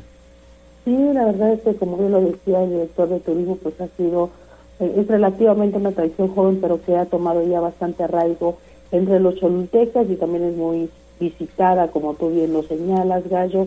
Eh, cada administración le ha impregnado su sello, pero en general lo importante es que pues se convierte en un espacio para disfrutar de la música y también para convivir entre familia, para llegar a lo mejor con el novio, para dar la vuelta con los chiquillos. La verdad es que se pone muy padre este año. Además, nos comentaba Román Espinosa que habrá pues por ahí algunos eh, actores, algunos estudiantes de la compañía de teatro Rodará que estarán pues con zancos o vestidos de arlequines o bueno pues haciendo diferentes actividades en las calles de Cholula acompañando a las personas que bueno pues justamente acudan para escuchar el vaniloquio gallo. Entonces promete ser pues un gran festival. Vale la pena, sí, este sí, año sí. no me lo pierdo, lo prometo. Por allá te voy a buscar, Lili. Ahí nos vemos, Ale. La verdad es que sí está padre, es este un buen ambiente y bueno, mucha gente recomienda que se escuche caminando, entonces es una actividad en donde tú vas recorriendo las calles del pueblo mágico, eh, digamos que siguiendo el tañir de las campanas honestamente yo nunca le he agarrado el modo a la melodía, pero es muy bonito estar en, en el tema de, de, la compañía, caminar, hay gente que trae hasta su ponche, ¿no? Y ahí van, bueno, pues caminando y recorriendo las iglesias. Perfecto. Hay un ponche ahorita. Sí, un ponchecito rico, rico para el frío. Gracias, gracias Lili. Siete de la mañana con trece minutos. Vámonos de San Pedro Cholula a Tlixco con Jocelyn Meneses. ¿Qué tenemos por allá, Jocelyn? Adelante, buenos días. Hola Gallo, muy buenos días. Envío un saludo para Ale y también para el auditorio. Así es, compartiendo información relevante del municipio de Atlixco. Es que a través de la administración municipal se hace la invitación a las y los contribuyentes para aprovechar los beneficios que deben, que tienen al realizar el pago anticipado del impuesto predial, que durante el mes de noviembre y diciembre se les va a aplicar un 15% de descuento para que lo tengan en cuenta y también recordarles que estas aportaciones permiten que el gobierno pues continúe realizando esta obra pública, sin duda mejora de infraestructura para el municipio de Atlixco. Platicamos con Sandra Camacho, quien es encargada de Tesorería Municipal y nos hace esta invitación. Estamos otorgando para el cobro del pago anticipado. Durante el mes de noviembre y diciembre vamos a otorgar un 15% de descuento a los contribuyentes cumplidos. Estamos ahorita en Plaza Tlisco, Plaza Moraleda, Rastro, CRI, Vialidad. Y este año instalamos dos puntos de cajas recaudadoras más. Una la ubicamos en el Palacio Municipal y la otra en la Jefatura de, de Protección Civil y Bomberos. Estamos laborando de lunes a viernes de 8 de la mañana a 3.45 de la tarde, excepto vialidad si ustedes no les, no les alcanza el tiempo porque trabajan y llegan tarde a sus casas, en vialidad pueden acudir porque tenemos un horario corrido de 9 de la mañana hasta las 9 de la noche, igual de lunes a viernes. Pues eh, ya iniciamos de hecho a cobrar el predial desde el primero de noviembre, así que todavía tienen bastante tiempo para poder acudir a las oficinas. Con estos impuestos, pues nosotros podemos realizar más Así que ya lo saben, tienen hasta el 31 de diciembre para poder ser acreedores de este descuento y además de que en esta ocasión pues habilitan más puntos de cobro para que facilitar ¿no? a los ciudadanos atlisquenses para desplazarse mucho más rápido en la zona centro y poder realizar este pago anticipado. Bueno, pues ahí está, ahí está. Son eh, las opciones que ya nos están presentando los ayuntamientos en general para el pago anticipado de predial y también de limpia. ¿En dónde te leemos, Jocelyn? Claro que sí, a través del www.contextosnoticias.com y las redes sociales de Noticiero Contextos para tener información de Atlixco y la región. Perfectísimo, gracias, 716 y de Atlisco, vámonos a Tehuacán. Así es, con Germaín Olasco, ¿cómo estás Germain? ¿Cómo amanece Tehuacán este martes? Muy buenos días. Ale, Leo, equipo de tribuna, así como el auditorio, excelente martes para detallar lo que ha ocurrido en las últimas horas. Y es que apenas este fin de semana concluyó el Paseo de las Calaveras en el municipio de Ajalpan. Informaron las autoridades que tuvo visitas de Cuba, Alemania y Polonia, grupo de turistas que llegó a esta región. El gobierno municipal logró consolidar este proyecto que refieren, posicionó a la ciudad de Ajalpan como una de las más visitadas, con el auge de arraigo cultural y tradiciones con el Paseo de las Calaveras y el apoyo de la Secretaría de eh, Cultura del Gobierno del Estado. Un cálculo aproximado superior a los 40 mil visitantes eh, para conocer cada una de las figuras de las calaveras, los oficios elaborados por el artista plástico de esta región, Rafael Mauro Reyes, y estuvo del 14 de octubre al 12 de noviembre Diariamente estimaron un eh, número de visitantes de hasta mil personas en su parque central. Todos los días, por supuesto, llenaban esta plaza municipal en el periodo de Todos Santos y en los eventos realizados por el gobierno llegaron a registrar un auge de hasta diez mil personas. Eh, cabe destacar que allí se le eh, pues sumó la Plaza Grande, como se le conoce, los miércoles o martes previos a Todos Santos, donde la gente de la región, así como de la Sierra Negra, acudía a comprar sus artesanías, sus, productos para sus ofrendas. El Paseo de las Calaveras tuvo colocadas 23 diferentes figuras de hasta 10 metros de altura y generó una derrama económica considerable tanto para el comercio local, pero sobre todo para los pequeños negocios emprendedores de esa demarcación. Y también como eh, pues adelanto, el gobierno municipal ha anunciado que ahora tienen un nuevo reto, enfrentar lo que consideran a Jalpan Iluminado, que pretende dar relevancia a nivel regional nuevamente a este municipio que por durante muchos años estuvo prácticamente en el olvido. Parte del reporte de la región de Tehuacán. Bueno, pues ahí está entonces este reporte también allá en Tehuacán. Muy bien, Germaín, ¿en dónde te vemos, dónde te escuchamos? Forma de hora 25 México. Que tengas excelente día, 7 de la mañana con 18 minutos. Vamos a hacer pausa y volvemos con más información. Vamos a un corte comercial y regresamos en menos de lo que canta un gallo. Esta es la magnífica, la patrona de la radio.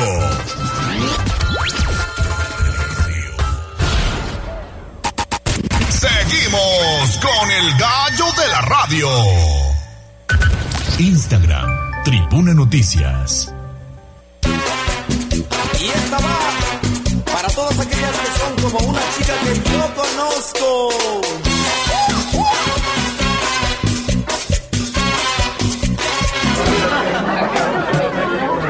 El Corral. La entrevista sin tapujos. En Tribuna Matutina. Y esta va para todas aquellas que son como una chica Estamos de vuelta en Tribuna Matutina, 7 de la mañana con 22 minutos y como todos los martes es un gusto saludar aquí en el estudio a nuestro amigo Alberto Vázquez, él es presidente de la asociación Vivamos la Transformación en el municipio de Cuautlancingo. ¿Cómo estás Alberto? Bienvenido. ¿Cómo estás, amigo? Muy buenos días, eh, mi querido Leonardo Torija y queri- querida este, Ale Bautista. ¿Cómo está? Muy buenos días. Estamos muy bien, muy bien, contentos, de buenas. Nos amaneció muy bien también. eh, bien descansaditos porque ha sido una jornada de fin de semana grande, larga. Sí, sí, sí. Iniciamos la semana ayer también, día lunes, eh, platicando con muchos amigos, eh, cerrando filas con muchos otros más. y eso nos tiene contentos, nos tiene serenos, es la palabra. ¿no? Aquí estamos muy bien. Qué bueno, qué bueno. Oye, fíjate que siempre te lo he querido preguntar. La asociación que tú encabezas se llama Vivamos la Transformación. Y yo te quiero preguntar, ¿cómo se vive la transformación allá en Cuautlancingo? Platícame. Eh, mira, la, la, la asociación tiene mucho que ver en su declaración de principios con el humanismo que postula el presidente López Obrador. Ah, yo, soy un firme creyente en él, en su ejemplo y de lo que él ha hecho. No de ahorita, tiene desde el año 2000 que yo lo sigo. Tenía yo 14 años y ya sabía quién era. Desde chavito. Sí, por enseñanza de mi papá. Él, él es el que me lo acerca o me lo presenta mediáticamente, ¿no? Me dice, mira, ese es un señor así, así, así, viene de Tabasco, eh, es este jefe de gobierno de la Ciudad de México, la ciudad más complicada, todo mundo le tira porque, entre otras cosas, pues es el, este, el gran opositor de las cosas, en esa hegemonía que mantenía el PRI, después eh, de cuando es el relevo que le pasan el poder al PAN en una simulación de, de- de- de cambio de estafeta de Estado, ¿no? Y bueno, pues yo lo empecé a ver ahí en el tema del desafuero, cuando la primera elección con, con Calderón, en fin, llevo mucho tiempo siguiéndolo, Siguiéndolo, claro. viendo su ejemplo y el humanismo que él postula es lo que nos motiva a nosotros a trabajar. Yo tengo 10 años trabajando en lo social, 10 años. Es más, ya le debo de cambiar, ya llevo 11, ¿no? Porque esto lo llevo diciendo yo un buen ratito. Llevo 11 años ya trabajando en lo social, en el activismo social. Unos dicen altruismo. Yo más bien prefiero decirle activismo, ¿no? Eh, sin hacer dispendio de nada, más bien recogiendo causas justas Claro. de los que menos tienen y aportando mi granito de arena. Nunca he estado en la política. Primera vez que lo voy a hacer. Lo voy, no lo estoy haciendo. ¿no? Y tres años de que estamos eh, trabajando de manera formal con la asociación. Ah, bien. Porque al tiempo la, la misma condición de activismo social te pide que lo hagas de, de manera formal. ¿No? Y nosotros entonces la constituimos, empezamos a trabajar con ella. Muchos amigos, aquí no hay nadie eh, que trabaje eh, por un sueldo, es todo por eh, voluntad, es un grupo, Son es un voluntarios. voluntariado en el cual todos nos asumimos de la misma parte ideológica, todos venimos con la misma intención de hacer nuestra parte de la transformación del país en nuestro municipio. Y ahorita que las condiciones de gobierno no están dadas para que nuestro municipio esté haciendo las cosas bien, nosotros nos activamos y decimos, podemos hacerlo nosotros también. Lo que le haga falta al municipio en el tema de participación social, nosotros la podemos hacer y es así por como la estamos haciendo. No de ahorita, ni de tres años formalmente, pero ya tenemos 11 años que estamos trabajando porque somos consecuentes. Somos eh, de una sola línea de pensamiento, no hemos zigzagueado. Aquí nos hemos mantenido y eso es lo que nos convoca a hacerlo y por eso se llama Vivamos la Transformación. Vivamos la transformación. Porque es necesario que en el municipio se viva la transformación. Es necesario que lo que se está haciendo a nivel federal se realice en el municipio. Es totalmente necesario. Es incluso es justo por justicia social es necesario que lo que se haga y nosotros en su momento y, y llegando los tiempos lo haremos eh, públicamente, ¿no? Que nosotros estaremos ahí trabajando de manera institucional porque se realicen los cambios que se requieren en el municipio y estos son los cambios de fondo, no nada más por encima. No es el que quítate tú porque voy yo o yo quiero, ¿no? Nunca lo hemos hecho, primera vez, pero bueno, ese es otro tema, ¿verdad? Nosotros estamos trabajando aquí en la asociación y hoy quisiera compartirles de que vamos a abrir un taller de Zumba. Ya lo tenemos en todo el municipio. Uno más. Uno más. Ahora se suma eh, en San Jacinto. La dirección es Privada Volcanes, número 8, Villas San Jacinto en San Lorenzo. Todos los jueves a las 9 de la mañana. Ahí. Allá en San Lorenzo, Almecatlán. En San Lorenzo, Almecatlán, la Junta Auxiliar de San Lorenzo, Almecatlán. El municipio es grande, es gigante. Son 144 mil habitantes, 33.3 kilómetros cuadrados de extensión Y territorial. muchas industrias. Mucha industria, Sí. 5.656 eh, empresas asentadas en el municipio. La derrama económica es gigante, eh, hay muchas condiciones para que el municipio prospere, no lo está haciendo realmente, no se ha vivido la transformación, no hay una transformación, incluso hay una este, destrucción, digámosle, ¿no? Porque no hay las condiciones. En el municipio el otro día lo reportábamos, eh, fuimos a la reserva territorial, había una cancha que habilitó el, el gobierno del 18 al 21 y ahorita se está deteriorando. Hay otra cancha que no le han dado mantenimiento y hay una eh, cancha que tiene acomodado el gobierno del municipio desde el estado, pero tampoco le da mantenimiento. Para hacer deporte, si no les das las condiciones a los ciudadanos para que hagan deporte, para que tengan estes- estos ratos de esparcimiento, lo van a ocupar para otras cosas, ¿no? Eh, el ocio es la madre de todos los vicios. Sí, sí, sí. ¿no? Entonces, ahí es donde nosotros, eh, como sociedad civil organizada, podemos tener injerencia y nosotros estamos haciendo posible que esos ratos de ocio eh, se ocupen y sean direccionados hacia una actividad. Y nosotros como sociedad civil estamos haciendo, con un grupo de amigos comprometidos con nuestro entorno, con las causas de los que menos tienen y siempre del lado humano de el proceder de las. ¿Y estas clases de Zumba son gratuitas o hay Totalmente alguna cuota de recuperación? No. Además está súper bien, vas a dejar a los niños a la escuela y ya te pasas a la clase Ajá, de Zumba. justamente es por eso el horario a las 9, Nueve de la mañana. para que las de las 8, 8.30 y 9 ya tengan tiempo y lleguen a su clase. Todo lo que hacemos en la asociación es totalmente gratuito, no tiene ningún costo. Hay algunos que nos dicen, ponle un costo ah, chiquito, siquiera significativo para que la gente lo valore. Yo creo que no es el momento, no es el tiempo, porque la- hay mucha necesidad, hay mucha desigualdad, todavía las cosas están emparejando en el país. Claro. Hay mucha aportación del gobierno federal, claro que sí, con los programas sociales, es grandísimo eso, pero todavía nosotros podemos este, sostenerlas. Y hay que decirlo, todo lo que hacemos y lo que hago es con recurso Sí. propio. A mí nadie me patrocina, yo de ningún lado voy a gestionar recursos, no. Tú, ustedes lo saben, yo tuve una empresa de telecomunicaciones, se llama Torres de México. Esta empresa se dedica a hacer infraestructura de telecomunicaciones, las torres, poner los sistemas de radiación, eh, los transmisores, todo esto, hasta dejar el micrófono aquí en la cabina y decir, ahí está. Que esté funcionando. Que esté funcionando. Le levantes el switch y ya está tu emisora al, al aire, ¿no? O tu televisora. Eso es lo que yo hago. De ahí separo una parte porque es bueno, te sientes bien y por lo menos yo me siento bien haciéndolo y lo, lo usamos para el activismo social, ¿no?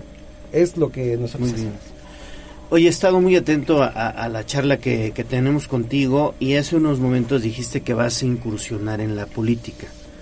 ¿Quieres ser presidente? ¿Quieres ser alcalde? ¿Quieres ser diputado? ¿Por qué dices que vas a incursionar en la política? Sí, mira, yo tengo, como todos, una legítima idea de querer participar, ¿no? Todo el mundo tiene derecho. Y yo lo quiero hacer de manera eh, de acuerdo a mis principios e ideales, ¿no? Esta necesidad del municipio me convoca a mí a participar.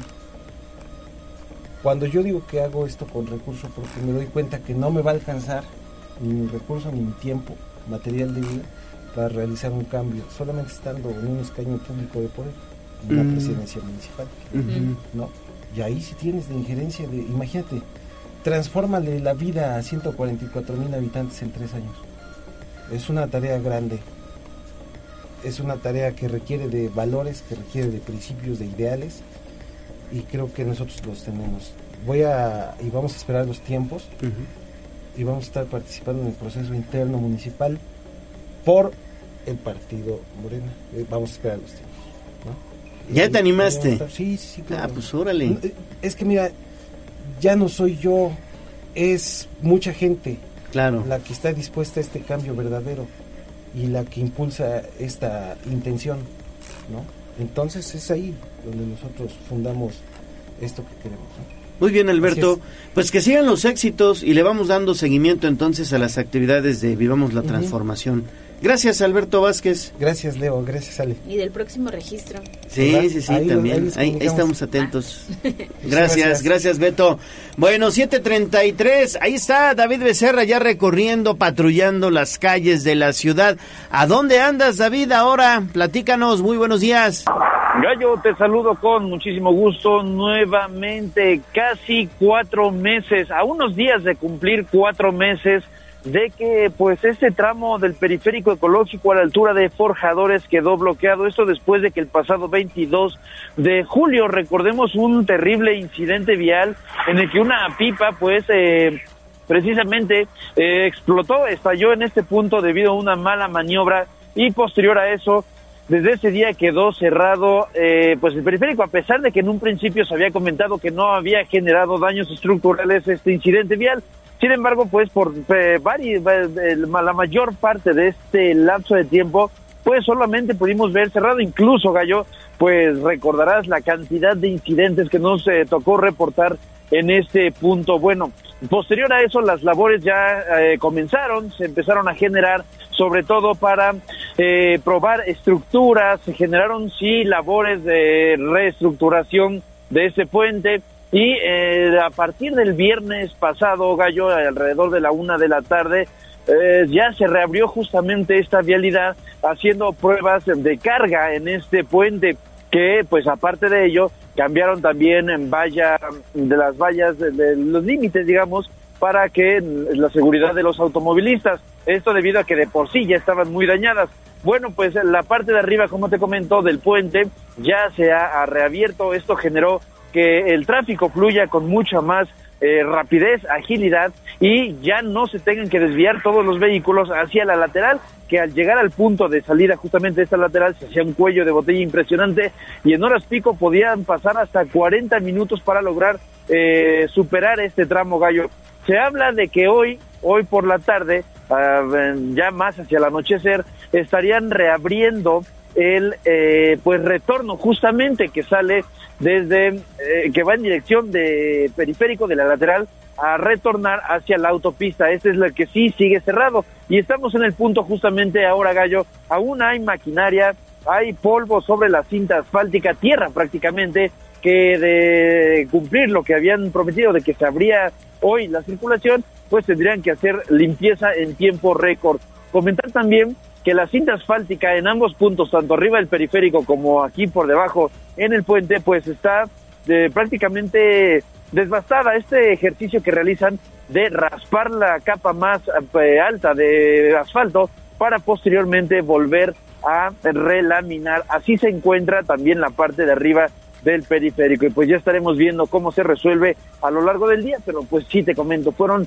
cuatro largos meses en los que pues los ciudadanos que circulan por este punto habitualmente eh, pasaron corajes, pasaron penurias, gallo, porque en horas pico, como te comento, hasta 40 minutos o incluso más para poder pasar.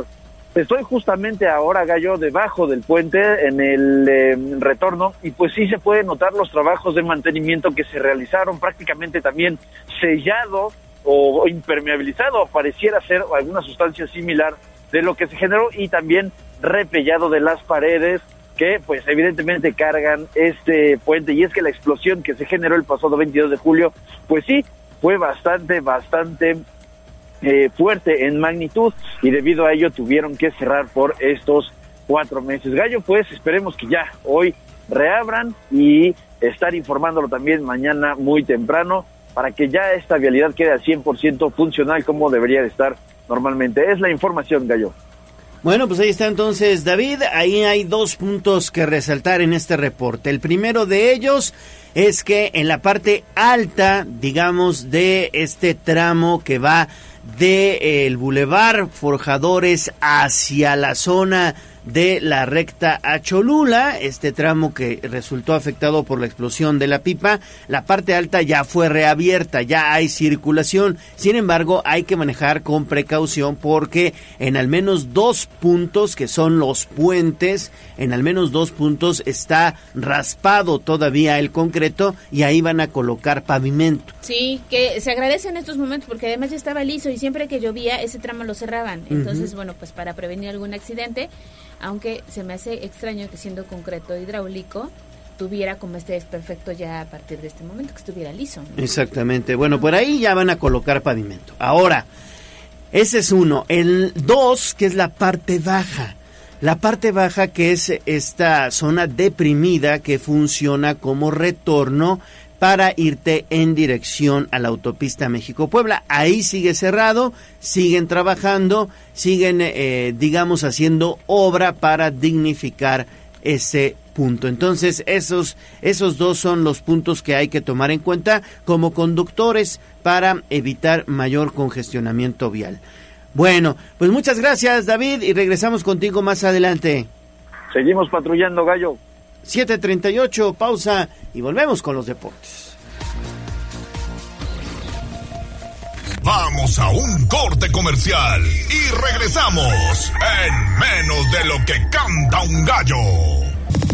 Esta es la magnífica, la patrona de la radio.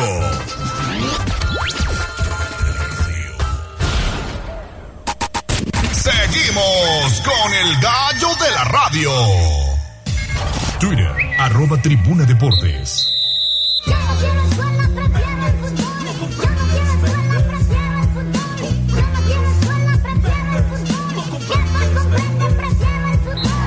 Fútbol, béisbol, box, lucha libre, automovilismo y todo el mundo del deporte con Ernesto Romero, Mario Montero y José Luis Sánchez Solá, el Chelis.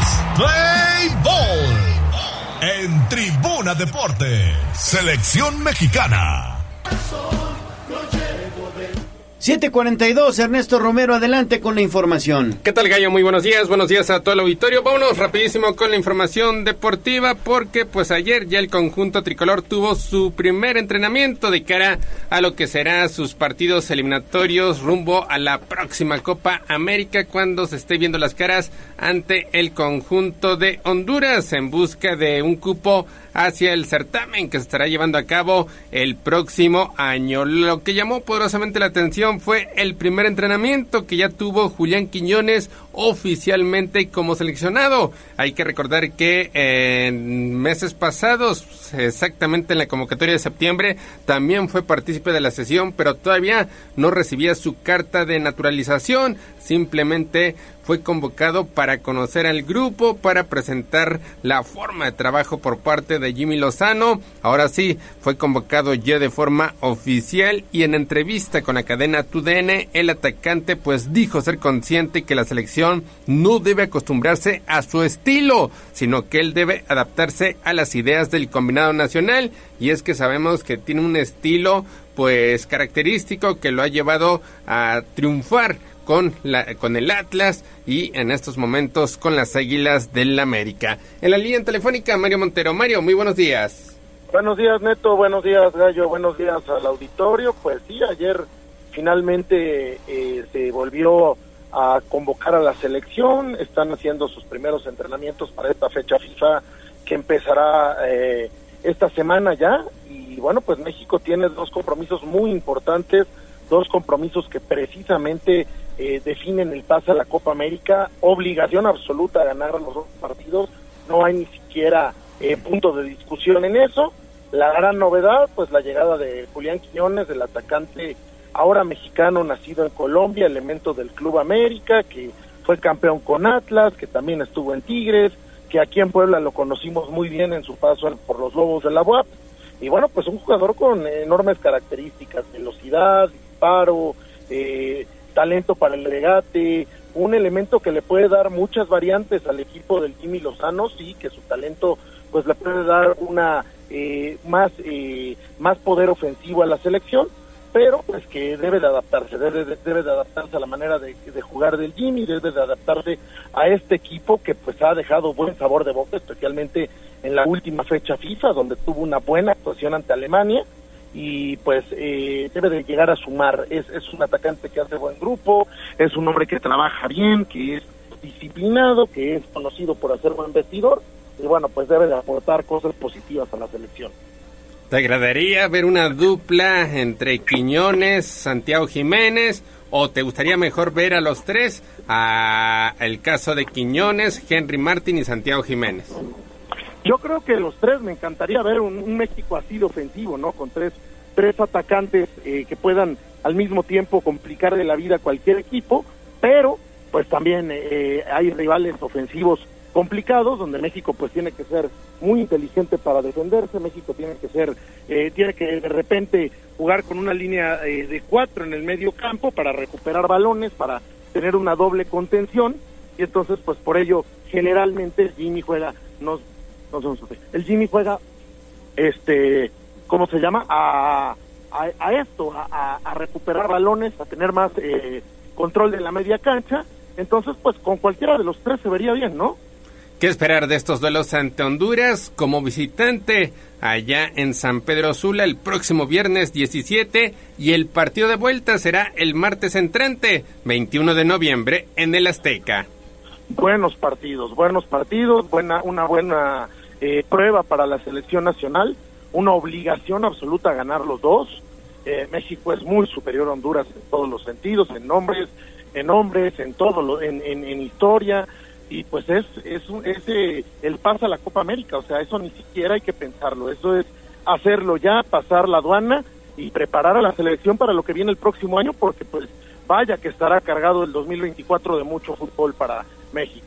Y hablando precisamente del 2024, ayer ya de forma oficial se dio a conocer que la Casa de los Vaqueros de Dallas de la NFL pues será la sede de las semifinales de la Liga de Naciones de CONCACAF el 21 de marzo del 2024 y también la final que se estará disputando tres días después. Y es que este estadio pues será una de las sedes de la Copa del Mundo de 2026 y está todavía entre la terna considerada para la final que se llevará a cabo el 19 de julio del 2026. Hay que recordar que en noviembre, Mario, se estarán disputando los cuartos de final eh, que te da el boleto directo a la Copa América y obviamente los ganadores tendrán que disputar las semifinales en marzo del próximo año. Ya solamente se juega en una sede como ocurrió en este año en Las Vegas, Nevada, donde lamentablemente pues México terminó siendo exhibido por Estados Unidos en una de las semifinales, lo que provocó posteriormente la salida de Diego Coca. Así que pues México busca, busca revancha en este certamen y ahora se estará disputando en el estadio de los Vaqueros de Dallas pues una, una sucursal donde México tendrá seguramente todo el apoyo, un área donde hay muchos paisanos y entonces pues Eh, México seguramente jugará de local contra quien sea el rival. Es cierto que eh, la Liga de Naciones no es un buen recuerdo, nos fue muy mal el año pasado todavía con Diego Coca. México jugó en la final contra Estados Unidos uno de los peores partidos que se le recuerdan a la selección en los últimos años, pero pues ya llegó el Jimmy, el equipo es diferente, el equipo está dando buenas sensaciones, eh, la, convocatoria ha sido buena, entonces pues creo que hay mucho, mucho por qué pensar que nos va a ir bien, ¿no? Un 2024 donde será Liga de Naciones, donde habrá Copa América, donde habrá eh, el- eliminatorias, donde habrá pues mucho, mucho, mucha actividad política para México y donde pues México, eh, México debe de, de ganar los títulos, debe de traer eh, victorias, debe de hacer una muy buena Copa América, debe de ser un rival difícil para quien se le pare enfrente y donde pues el Jimmy Lozano tendrá que eh, eh, concluir, tendrá que afianzar este equipo, tendrá que consolidar este grupo y pues preparar un once clave para lo que viene en los próximos años. Sí, sobre todo porque Estados Unidos ha ganado las dos ediciones anteriores. Recordarás que en 2021 lo hizo en Denver y en junio pasado allá en Las Vegas, Nevada. 7 de la mañana con 49 minutos. Hasta aquí la información de la selección mexicana. Liga MX.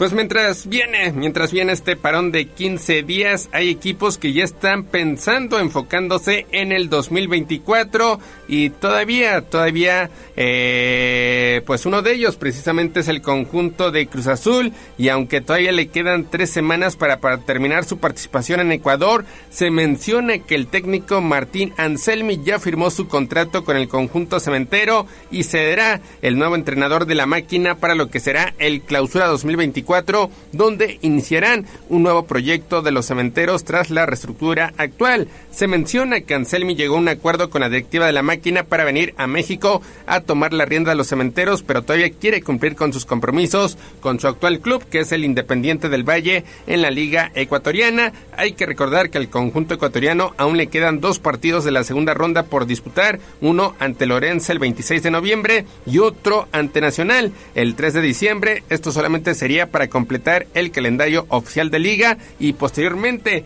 la final por el título. Así que pues Cruz Azul que en esta semana le estaría dando las gracias a su técnico y también a su director deportivo, Oscar El Conejo Pérez. Pues hay que ver qué decisiones toma Cruz Azul después de lo que ha sido un desastre absoluto de torneo, un equipo que no tiene ni pies ni cabeza, donde nadie sabe exactamente quién es el que manda, donde hay una bola de asesores y de promotores que hacen lo que quieren, donde no existe un proyecto, donde no existe una idea, pues ahora van a traer un técnico allá a Ecuador a ver qué, qué tal le sale y pues cambiarán de director deportivo, quién sabe quién tengan en mente, pero pues bueno, después de esta temporada pues habrá mucho que hacer, ¿no? Porque de verdad, de verdad, para la plantilla que tiene y para la historia que tiene y para lo que la afición que tiene, pues lo que hizo Cruz Azul fue un verdadero eh, ridículo, fue una, una temporada donde se esperaba mucho y al final no hubo nada y donde sobre todo lo que se le reclama a este equipo pues es la, actitud de, de algunos jugadores y la actitud de la directiva también. De director deportivo se menciona que ya está Iván Alonso, quien inclusive ya aterrizó en la Ciudad de México. Iván Alonso, que fuera jugador de los Tuzos de Pachuca, de los Diablos Rojos del Toluca, entre otros equipos, ahora será el nuevo director deportivo del conjunto celeste y vendrá, vendrá precisamente acompañado de Martín Anselmi. Se menciona que el próximo jueves será la presentación de Iván Alonso y obviamente pues ahí le darían las gracias a Oscar el Conejo Pérez, Mario. Pues sí, pues, digo, tienen que hacer cambios profundos porque realmente lo que pasó pues fue muy, muy grave, ni siquiera calificar al play-in y pues haciéndolo de forma muy, muy, muy pobre.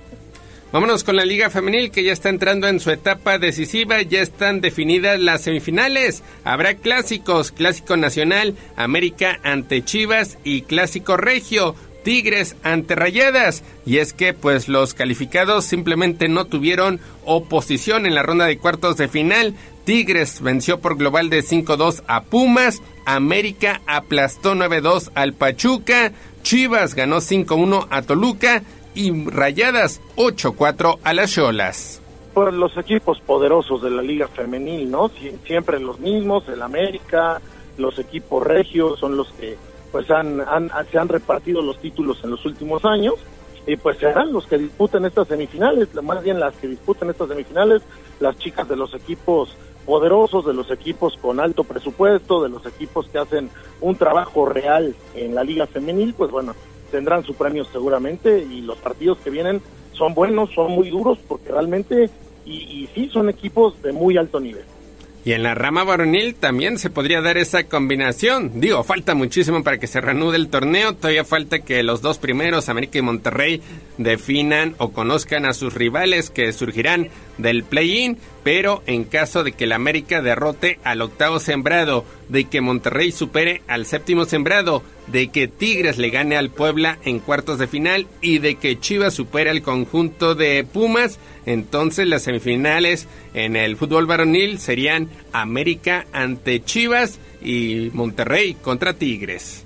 Sí, perfectamente posible, perfectamente plausible, pero vamos a ver qué pasa. Falta mucho, mucho tiempo para que se reanude el torneo, 15 días para que eh, veamos, eh, bueno, una semana para que veamos el play-in, 15 días para que empiece la liguilla, entonces pues todavía pueden pasar muchas cosas de aquí a ese momento. Sí, a la espera, a la espera de que se definan los horarios. Recuerden que en Puebla se estará disputando el partido de ida 29 o 30 de noviembre y el partido de vuelta será el fin de semana del 1 o 2 de diciembre allá en San Nicolás de los Garza. 7 de la mañana con 55 minutos. Hasta aquí la información de la Liga MX.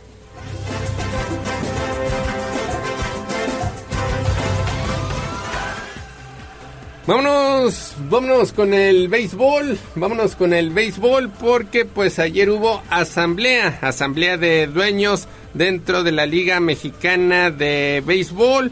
No se dio a conocer nada de manera oficial, pero pues sí hubo eh, pues algunos, algunos adelantos por representantes de los medios de comunicación, donde se menciona que el calendario a la temporada 2024 de la Liga Mexicana de Béisbol pues contará con un calendario de 93 compromisos en su fase regular. Estará comenzando el próximo viernes 12 de abril del 2024 y concluirá el 1 de agosto para dar inicio a la ronda de postemporada. Llama poderosamente la atención que en ese inicio de campaña, en ese fin de semana del 12, 13 y 14 de abril, los actuales campeones, los Pericos de Puebla, estarán recibiendo a los Diablos Rojos del México, con lo cual pues espera que el estadio Hermano Cerdán Mario simplemente viva una fiesta, uno porque recibes a los actuales campeones, a los Pericos de Puebla que ya lo hemos comentado semana tras semana, se siguen reforzando y otro pues recibes al conjunto de Diablos que vendrá con cierta sed de revancha. Sí, sí, esa fue la gran noticia de ayer, el arranque de la temporada del próximo año, donde Pericos estrenará la corona ante los Diablos Rojos del México, ante uno de sus más acérrimos rivales, eh, donde además pues seguramente habrá un lleno espectacular porque pues todo mundo querrá recibir a los campeones y donde pues todavía hay muchas eh, eh, interrogantes en la Liga Mexicana, todavía no se han dado noticias oficiales, se habla de dos equipos de expansión que podrían empezar a jugar el próximo año, el caso de, Chihuahua y Querétaro, pero todavía no hay información oficial, todavía no, no se decide si estos equipos arrancarán el próximo año o eh, será más adelante, será hasta el 2025, en qué condiciones se encuentran los estadios que están remodelando y, que, y en este en estadio nuevo para, para recibir el béisbol. Entonces, pues habrá que esperar, habrá que esperar ya el día de hoy. Parece que hoy ya habrá más información al respecto y pues hoy podremos darnos una idea de cómo será esta temporada 2024, donde pues Pericos intentará defender este título obtenido y, tratar de ser otra campeón de la Liga Mexicana y donde además, eh, bueno, sigue reforzando el equipo verde, sigue trayendo jugadores muy interesantes y, sigue eh, siendo una, una fuerza grande en la Liga Mexicana de Béisbol. Y es que precisamente otro de esos adelantos, Mario, ya lo comentabas, el hecho de que la Liga Mexicana el próximo año ya cuente con 20 equipos. También hay que dejar en claro que es el último año por parte del presidente Andrés Manuel López Obrador, que prácticamente en toda su gestión, pues la liga, la Liga Mexicana de Béisbol, ha crecido de manera notable. Sabemos el apoyo que tiene hacia el rey de los deportes y se menciona que pues en estos días se oficialice el hecho de la inclusión por parte de los conspiradores de Querétaro y de los Dorados de Chihuahua como las dos nuevas franquicias de Liga Mexicana de Béisbol. Lo que sí, para, todo parece indicar que hoy será realidad porque ya convocaron a rueda de prensa, es que los mariachis de Guadalajara pues cambien de dueño, se mantendrán allá en Jalisco, pero ahora serán Charros de Jalisco, es decir, mantendrá el mismo nombre tanto en la Liga de Verano como en la Liga del Pacífico como en la Liga del Pacífico. Ahorita retomamos comunicación con Mario Montero dentro de las novedades que hay. Oye, Neto, pero bueno, ustedes son expertos en béisbol, obviamente yo no lo soy, pero eh, me, me, da pues me da gusto que esta Liga Mexicana de Béisbol sea una liga profesional, que sea una liga comprometida y que a discrepancia con el fútbol obviamente pues no se ven esas eh, pues ideas sacadas de la manga tal vez. Sí, claro. Sí, y aquí, bueno, aquí lo único que queda ver es cómo se arma el caso de conspiradores de Querétaro y Dorados de Chihuahua. Obviamente al ser eh, franquicias nuevas se menciona que habrá un tipo de draft, es decir, que todas las novenas pues van a decir yo no voy a contar con cuatro peloteros para que pues empiece empiece el draft y así entre jugadores o peloteros que no quieran los otros equipos pues terminen armándose eh, el caso de los conspiradores de Querétaro y también de los Dorados de Chihuahua. Así que falta, falta solamente que se oficialice, pero tentativamente todo, todo parece indicar que la temporada comenzará el 12 de abril en el Estadio Hermano Cerdán, Pericos de Puebla ante Diablos Rojos del México. El juego de estrellas se realizará del 24 al 26 de mayo allá en Veracruz, la sede de El Águila, para pues conocer este juego de mitad de temporada. Vámonos con grandes ligas porque Gunnar Henderson, jugador de cuadro de los Orioles de Baltimore, y Corbin Carroll, jardinero de los Diamondbacks de Arizona,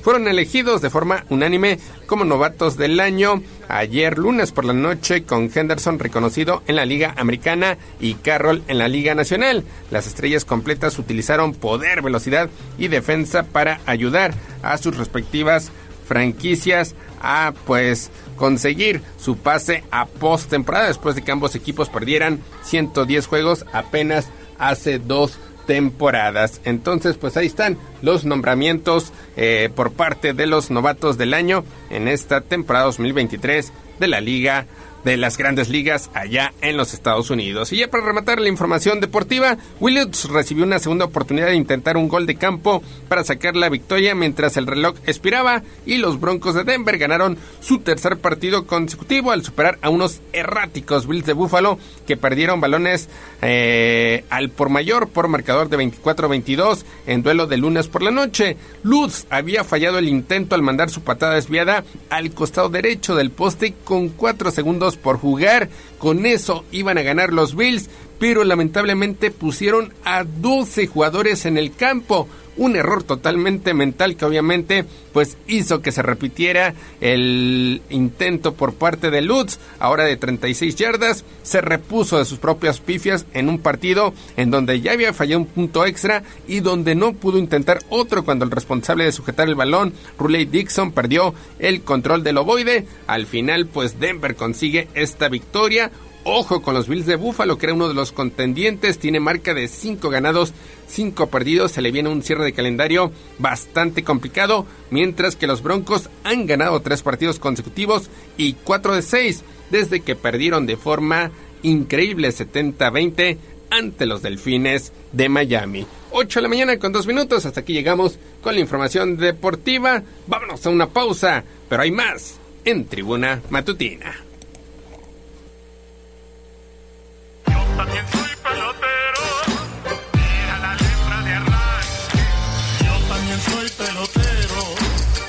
Ganó el tiempo.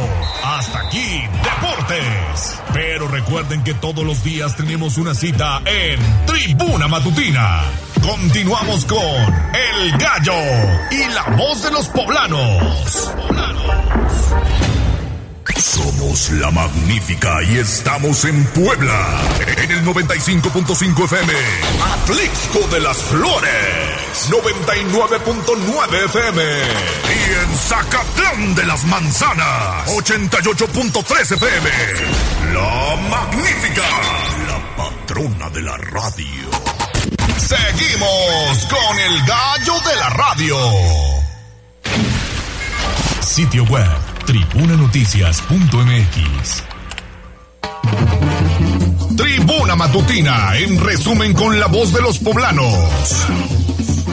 El alcalde de Puebla, Eduardo Rivera, encabeza la entrega de la red pluvial en calles Nogales, Gardenias y Eucalipto. La inversión es de más de 9.7 millones de pesos.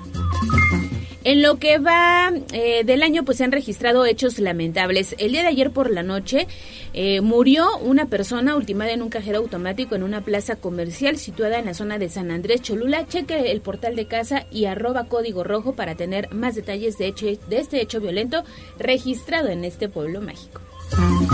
El primer acto de seguridad, arco de seguridad rehabilitado atenderá a 37 municipios y se reestrena este miércoles, ha dado a conocer la autoridad estatal.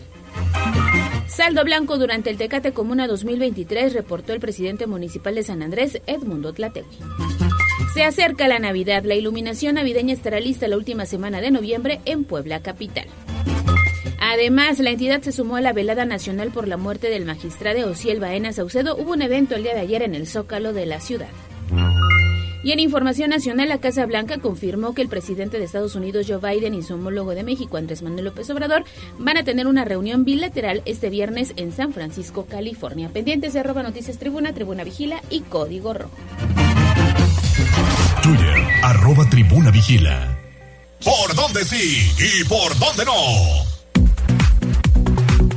8.10 de la mañana, vámonos con David Becerra, el reportero del casco. ¿Qué pasó David allá en el periférico? Gallo, pues como ya lo adelanta, seguimos en periférico ecológico y ahora pues un choque por alcance. Afortunadamente solo daños materiales por una distracción, el clásico frenón y por atrás te llega otro y bueno, te empuja. Eh, lo que sí, Gallo, es que se está generando eh, un cuello de botella en el punto. Estos dos vehículos es una camioneta de lujo y un vehículo particular compacto. Ambos están en el carril central de este periférico ecológico, justo a la bajada del puente de la recta Cholula. Tomarlo muy en cuenta. Si alguien va a circular por este punto, ya se empieza a generar tráfico, gallo. Salgan con antelación para no ir a las prisas y no generar más incidentes vehiculares, porque en el ratito que estuvimos en este punto, eh, tomando los videos para redes sociales, pues vimos un par de imprudentes que se aventaban a, de último momento al carril, ya sea de extrema derecha o de extrema izquierda, para librar los dos vehículos frenados y acelerar a todo para que, rogándole a Dios que no le pegara otro coche, pues así se estaban aventando y esto es por las prisas que evidentemente traen esta mañana. Salga con anticipación o tome vías alternas. Te recuerdo, Gallo, es un choque por alcance bajando el puente de la recta Cholula con dirección hacia la Federal Atlixco, evidentemente hacia el sur de la ciudad. Entonces, tomarlo muy, muy en cuenta. Ya posterior a esto, Gallo, pues se vuelve a reabrir el flujo y ya empiezan a avanzar con normalidad. Pero la fila que está generando el tráfico ya llega prácticamente a la altura de esta plaza, la plaza explanada, es decir, abarca todo el puente y eso es lo que están circulando con mucha lentitud. Tomarlo muy en cuenta. Gallo, la información que tenemos. Perfecto, si bien lo mencionas David, hay que manejar con mucha precaución porque los percances por alcance están a la orden del día. Muchas personas se distraen, van en otras cosas, van con el teléfono, en fin, situaciones que desafortunadamente se han convertido en el pan de cada día. Gracias David Becerra, 812. Y aprovechando, nos está reportando Juan Merino un choque por alcance en la 18 Sur llegando al circuito Juan Pablo II. También hay mucho tráfico en inmediaciones de Ciudad Universitaria para que lo tome en cuenta. Tómelo en cuenta. Y bueno, es un gusto saludar en la línea telefónica a la directora de tránsito del municipio de Puebla, María del Rayo Ramírez. ¿Cómo estás, directora? Qué gusto saludarte. Buenos días. Buenos días, pues muy contenta de saludarte a ti y a todo tu auditorio, a tus órdenes. Gracias. Oiga, pues para platicar sobre todo de un tema que seguramente le va a interesar a uno eh, que otro, eh, digamos, conductor. Ya estamos platicando de los choques por alcance y demás, pero viene la caravana por la educación vial. Pues hay que entrarle, la verdad, ¿no? Sí, claro, mira, la verdad estamos bien contentos en la ciudad de Puebla por primera vez eh, llega la caravana Mafre al municipio de Puebla. No había estado aquí antes. Y bueno, pues la estamos recibiendo con mucho gusto. Está ya instalada desde la semana pasada en el parque de Chapulco. Ahí se encuentra la caravana Mafre. Bueno, agradecerle a la Fundación Mafre que colabora con las ciudades por la educación vial. Y bueno, contarte, está dedicada bueno, a niños, a pequeños de entre 8 y 12 años que bueno tengan el interés de ir a conocer eh, las funciones, los, las eh, las responsabilidades que tenemos como usuarios de la vía pública, les dan una pequeña charla, les explican cuáles son las funciones en la vía pública como peatón, como ciclista, como conductor y posteriormente, bueno, ellos pueden interactuar en una pequeña ciudad en donde tienen cochecitos eléctricos, bicicletas y bueno, los chicos del escuadrón 5R les explican y los van guiando en esta dinámica de ciudad en donde buscamos tener, bueno, pues la conciencia, la educación y sobre todo la empatía en la vía pública como ocurre en la realidad. Entonces, invitar a todos los chavitos, chavitos y chavitas que nos están escuchando, papás que estén interesados en que los pequeños tengan este este tipo de conocimiento. Bueno, pues estamos ya en la en el parque Chapulco, ahí se encuentra ya instalada la caravana, platicarte funciona de lunes a viernes de 9 de la mañana a 5 de la tarde. Eh, las escuelas van ya agrupadas, van organizadas, ellos ya tienen eh, horarios y bueno, también decirte, eh, el sábado de 10 de la mañana a 1 de la tarde, la entrada es libre, todos los chavitos que quieran eh, participar en esa actividad, ellos tendrán entrada, es gratuito por supuesto y bueno, pues ahí los van agrupando y les van asignando sus roles. Ya tenemos plan, podemos ir incluso pues en familia este fin de semana y bueno pues la intención, como bien lo decía, era poner en, en buenas, poner en práctica esas buenas costumbres que vamos adquiriendo desde niños, ¿no? Para prevenir algún hecho eh, vial. Hoy que ya tenemos la oportunidad como adultos de conducir un vehículo, llámese pues uno de cuatro llantas, una motocicleta o incluso la bicicleta, ¿no? Así es, bueno, decirte, eh, esta parte de esta caravana Mafre lo que nos hace es concientizarnos con las responsabilidades de cada usuario de la vía pública, es decir, no solamente como conductores tenemos responsabilidad, también como peatón, y bueno, enfatizar que la cultura vial y la educación vial y la paz vial la construimos entre todos.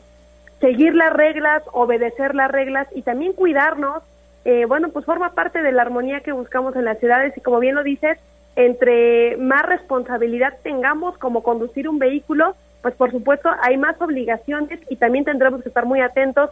Desde las infancias en los niños encontramos aliados en la seguridad vial, son personas muy dispuestas y muy abiertas al aprendizaje y al conocimiento y bueno, pues ellos eh, nos fortalecen también como sociedad y también ellos ayudan a llevar el mensaje de la educación vial con sus familias. Entonces, pues estamos muy contentos, estamos eh, pues muy agradecidos también en que tengamos este tipo de actividades en la ciudad y pues no, no, no nos queda más que invitar a todos los chavitos y chavitas, escuelas que se sumen a esta caravana de la educación vial. Y vaya que hace falta la educación vial, ¿verdad? Sí nos hace falta, fíjate, como adultos de repente es un poquito más difícil educarnos, pero en los pequeños encontramos grandes aliados en la seguridad vial. Ellos nos ayudan a llevar el mensaje en sus- eh, con sus familias. Y bueno, pues eso también es, buscamos que se vaya sembrando esta semillita para las siguientes generaciones en donde, bueno, se recuperen estos valores como la empatía, el respeto, la amabilidad en la vía pública. Y también, bueno, pues todos somos corresponsables en la vía pública, todos tenemos una partecita de responsabilidad y seguir las reglas desde la parte que nos corresponda como usuario de la vía pública, pues nos va a llevar a lo que tanto buscamos, que es tener paz en las calles, es tener tranquilidad y armonía, eh, pues en la ciudad de Puebla, que es lo que buscamos. Oiga, directora, yo quiero aprovechar porque mañana es el Día Mundial sin Alcohol y entonces, pues me parece que estos temas pueden ir muy de la mano. No sé si tengan las cifras del número de accidentes que llevamos en lo que va de este 2023 y cuál sería la falta más común que cometemos a la hora de conducir un vehículo. Bueno, eh, es importante esto que platicas, decirte, eh, desafortunadamente estos últimos días hemos encontrado hechos fatales en donde los conductores pues han combinado desafortunadamente velocidad y alcohol, enfatizar en que pues es una combinación mortal en muchas ocasiones. Eh, ahora también viene ya una temporada importante, ¿no? De, de diciembre, en donde hay mucho convivio, mucha fiesta. Y bueno, pues también invitar a todos los conductores y conductoras a evitar el consumo del alcohol. Decirte, eh, desafortunadamente, bueno, pues comparado con el año pasado, eh, presentamos un incremento en un porcentaje aproximadamente del 10% en hechos de tránsito por consumo de alcohol. Eh, también decirles que pues muchas veces cuando sabemos que ya vamos a ir a un convivio, pues hay muchas alternativas más. El conductor designado, el tener otras alternativas para no utilizar nuestro vehículo si vamos a salir a una reunión o a un convivio y sabemos que va a haber consumo de alcohol. Y bueno, muchas veces nos dicen es que cuántas eh, bebidas son tolerables en el cuerpo para que no resulte positivo ante el operativo alcoholímetro. No hay una medición exacta, cada cuerpo es distinto. Eh, la recomendación de la autoridad siempre será evitar el consumo de alcohol, así sea una copita, dos copitas de vino, porque no sabemos la reacción que puede causar en el cuerpo. Hay que cuidarnos, hay que cuidar nuestro patrimonio, nuestra vida y también, bueno, pues cuidar a las personas que habitan en la ciudad de Puebla. Exactamente. Muy bien, pues con eso nos quedamos. Creo que van a tener mucho, mucho éxito en esta caravana por la educación vial y hay que asistir allá a el Parque Centenario Chapulco. Gracias María del Rayo Ramírez, directora de tránsito del municipio de Puebla y mucho éxito. Muchas gracias a ustedes y bueno, pues ahí esperamos a todos los niños y niñas en el Parque Chapulco y nos estaremos viendo. Muchas gracias. Claro que sí. Hasta pronto. 8.19, pausa y regresamos con más.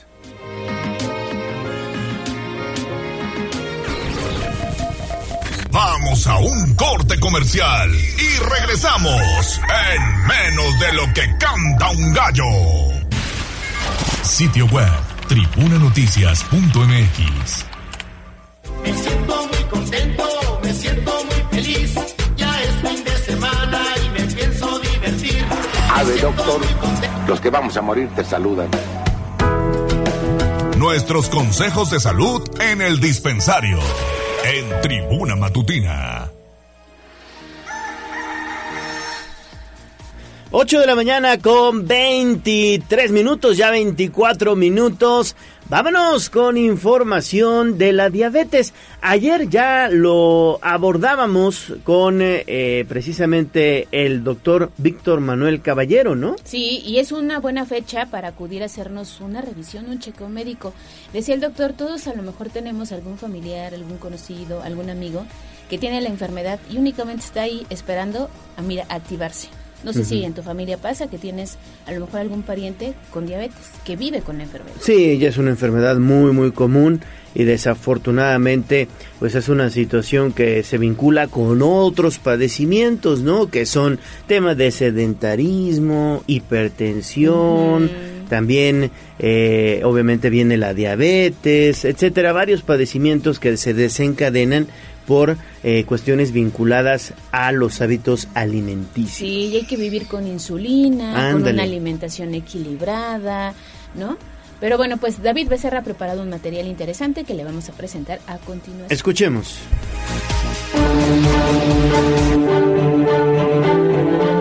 Diabetes, conocida en el mundo de la medicina actualmente como la otra pandemia, una enfermedad crónica que padece un gran porcentaje de personas a nivel mundial.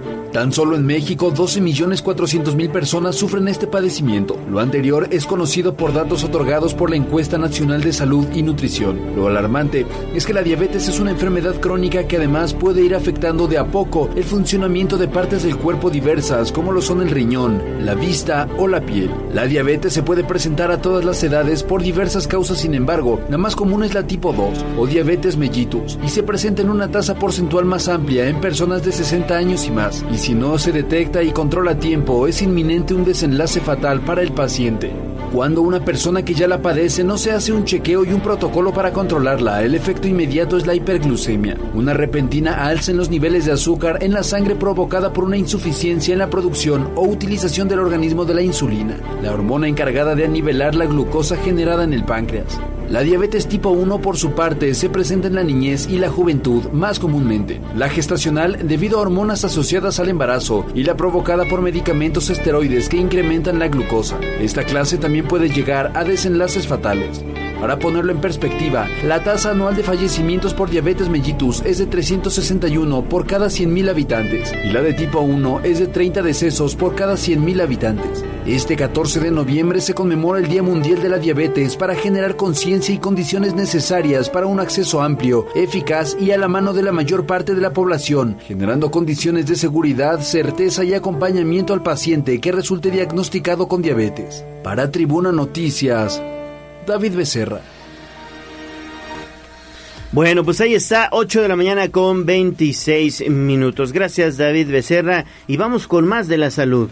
Así es, porque toca hablar en este momento del dengue. Es el reporte que dio la Secretaría de Salud. ¿Y cómo vamos, Pili? muy buenos días. Gracias, Ale. Bueno, aunque está por terminar la temporada de lluvias debido al intenso calor que aún se ha dejado sentir en varias regiones del estado, el mosco transmisor del dengue no ha podido eliminarse en su totalidad y a la fecha en el estado pues ya se acumulan 2.816 mm, afectados y han fallecido cinco personas, señalaba la secretaria de Salud Araceli Soria. Puebla participó en la última reunión interestatal para la prevención y control del dengue que se realizó en el estado de Hidalgo con la finalidad de reforzar las acciones de mitigación y coordinar trabajos en los estados vecinos en la entidad poblana. En cuanto al panorama epidemiológico del dengue en las últimas 24 horas, cero defunciones, un solo caso y cinco hospitalizados por esta enfermedad al corte de este 12 de noviembre tenemos un acumulado de 2.816 casos. La intención es que a fin de mes, pues ya al eh, llegar el frío, pues vaya eh, disminuyendo la incidencia de esta enfermedad. Sin embargo, se mantendrán todavía las campañas en zonas calurosas. El reporte. Bueno, pues ahí está Pili, no te vayas, no te vayas, seguimos con más información, Pili. Vamos a dejar ya eh, punto y aparte al tema de la salud y vamos a entrarle a las buenas noticias que nos tiene, nos tiene el gobierno del estado, porque la magia de Disney llegará a Puebla, una experiencia inmersiva. ¿Cómo está eso, Pili? A ver, platícanos. Pues fíjate que no sé si has eh, leído o has oído hablar pues de que con motivo del centenario de la fundación de Disney, pues se han hecho diversos eventos, pues no solamente en Estados Unidos, en Florida o en donde está la sede de Disney, sino también fíjate que, eh, bueno, pues se ha creado esta animación eh, con motivo del centenario, repito, pues se ha creado esta, este, este espectáculo y que fíjate viene a Puebla. Eh, se ha presentado en ciudades internacionales como Tokio, Singapur, eh, pero ahora llega a México y directamente a Puebla. Y esto lo anuncia la secretaria de Turismo, Marta Ornelas, al hablarnos de este espectáculo de animación que será presentado en el Centro Expositor. Walt Disney Animation Studios traen a Puebla Immersive Disney Animation, una experiencia única en su tipo y que llega por primera vez a Latinoamérica. A partir del 2 de diciembre, aquí en el Centro Expositor Puebla, tendremos una de las propuestas de entretenimiento más innovadoras del mundo. Y qué mejor que en el marco del año en el que se celebra el centenario de Walt Disney Company. La exhibición cuenta con 3.560 metros cuadrados de superficie, donde se proyectarán escenas de más de 60 películas que forman parte de la historia de Walt Disney Animation Studios, acompañadas de las canciones más icónicas de Disney. Y bueno, informó que este espectáculo, repito, será a partir del 2 de diciembre y desde hoy, fíjate que se abre pues eh, la, la contratación de boletos que solamente será en línea. Y bueno, para los interesados, pues pueden ingresar a, ya sabes, a http disneyinmersiva.com Puebla. Ahí se podrá hacer la compra de boletos. Y bueno, la exhibición será de lunes a miércoles de 11 a 7 de la noche. Jueves y viernes, así como el resto de la semana, será de las 10 a las 8 de la noche. Pues un gran espectáculo que viene a Puebla, mi querido Gallo, para ir cerrando, pues precisamente el 2023. Y qué espectáculo, Pili, no hay que perdernos este gran espectáculo, el centenario ya de Disney, caray, 100 años. Oye, pues no hay que perdernoslo, Pili. No, sobre todo porque sabes que conjuntaron, eh, yo he estado leyendo que conjuntaron pues la música, la música que incluso se presentó en México con una orquesta, con todas las con todas las películas, ¿no? De la música. Y bueno, aquí va a ser pues imágenes, un, un contenido de 60 películas de las más relevantes de Disney con música y con imágenes, ¿no? Entonces yo creo que va a ser muy muy interesante verlo ahí en el centro expositor. A partir de hoy se abre la taquilla que será solamente en línea. Perfecto, Pili, muchísimas gracias. Pues sí se antoja, Ale. Sí, yo, mira, ya leí y estará este Zootopia, que es una de las películas que me gusta con estos personajes, este, tienen como personaje principal a una coneja y bueno, si va acompañado de la música, no, pues va a estar de maravilla. O qué tal ver Ariel y al cangrejo, que se me olvidó en este momento el nombre, que canta bajo el mar. ¿Cómo se llama? Sebastián dice ahora, ya me sopló, sí, ya me sopló. Entonces hay Oye, que ir- pero pero películas todavía más viejitas como Fantasía, Ajá. que es maravillosa, ¿no? Porque pone, por ejemplo, a sus animaciones a bailar música clásica de Tchaikovsky. No, no, no, es maravilloso y fue de las primeras películas, ¿no? La verdad es que todas, todas las de Disney, pues siempre crecimos o algunos, yo creo que sí, todos crecimos con algún personaje de Disney, ¿no? Perfecto. Pues hay que aprovechar sobre todo porque este tipo de exposiciones inmersivas pues no se ven todos los días aquí en Puebla. Gracias, Pili. Regresamos contigo un poquitito más adelante. van a, los boletos van a tener un costo entre 400 y 600 pesos. Bien, bien, bien, bien, bien. Pensé que iba a estar más caro, ¿eh? Pues miren, hay que apartar la fecha y disfrutar con la familia porque esta exposición estará hasta enero del próximo año. Muy bien. Vamos a hacer pausa y regresamos con más.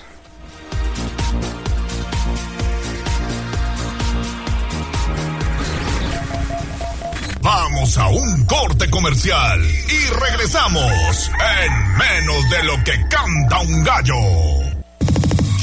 Esta es la magnífica, la patrona de la radio.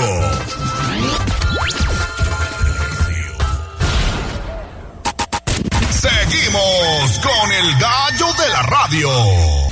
Twitter, arroba tribuna vigila.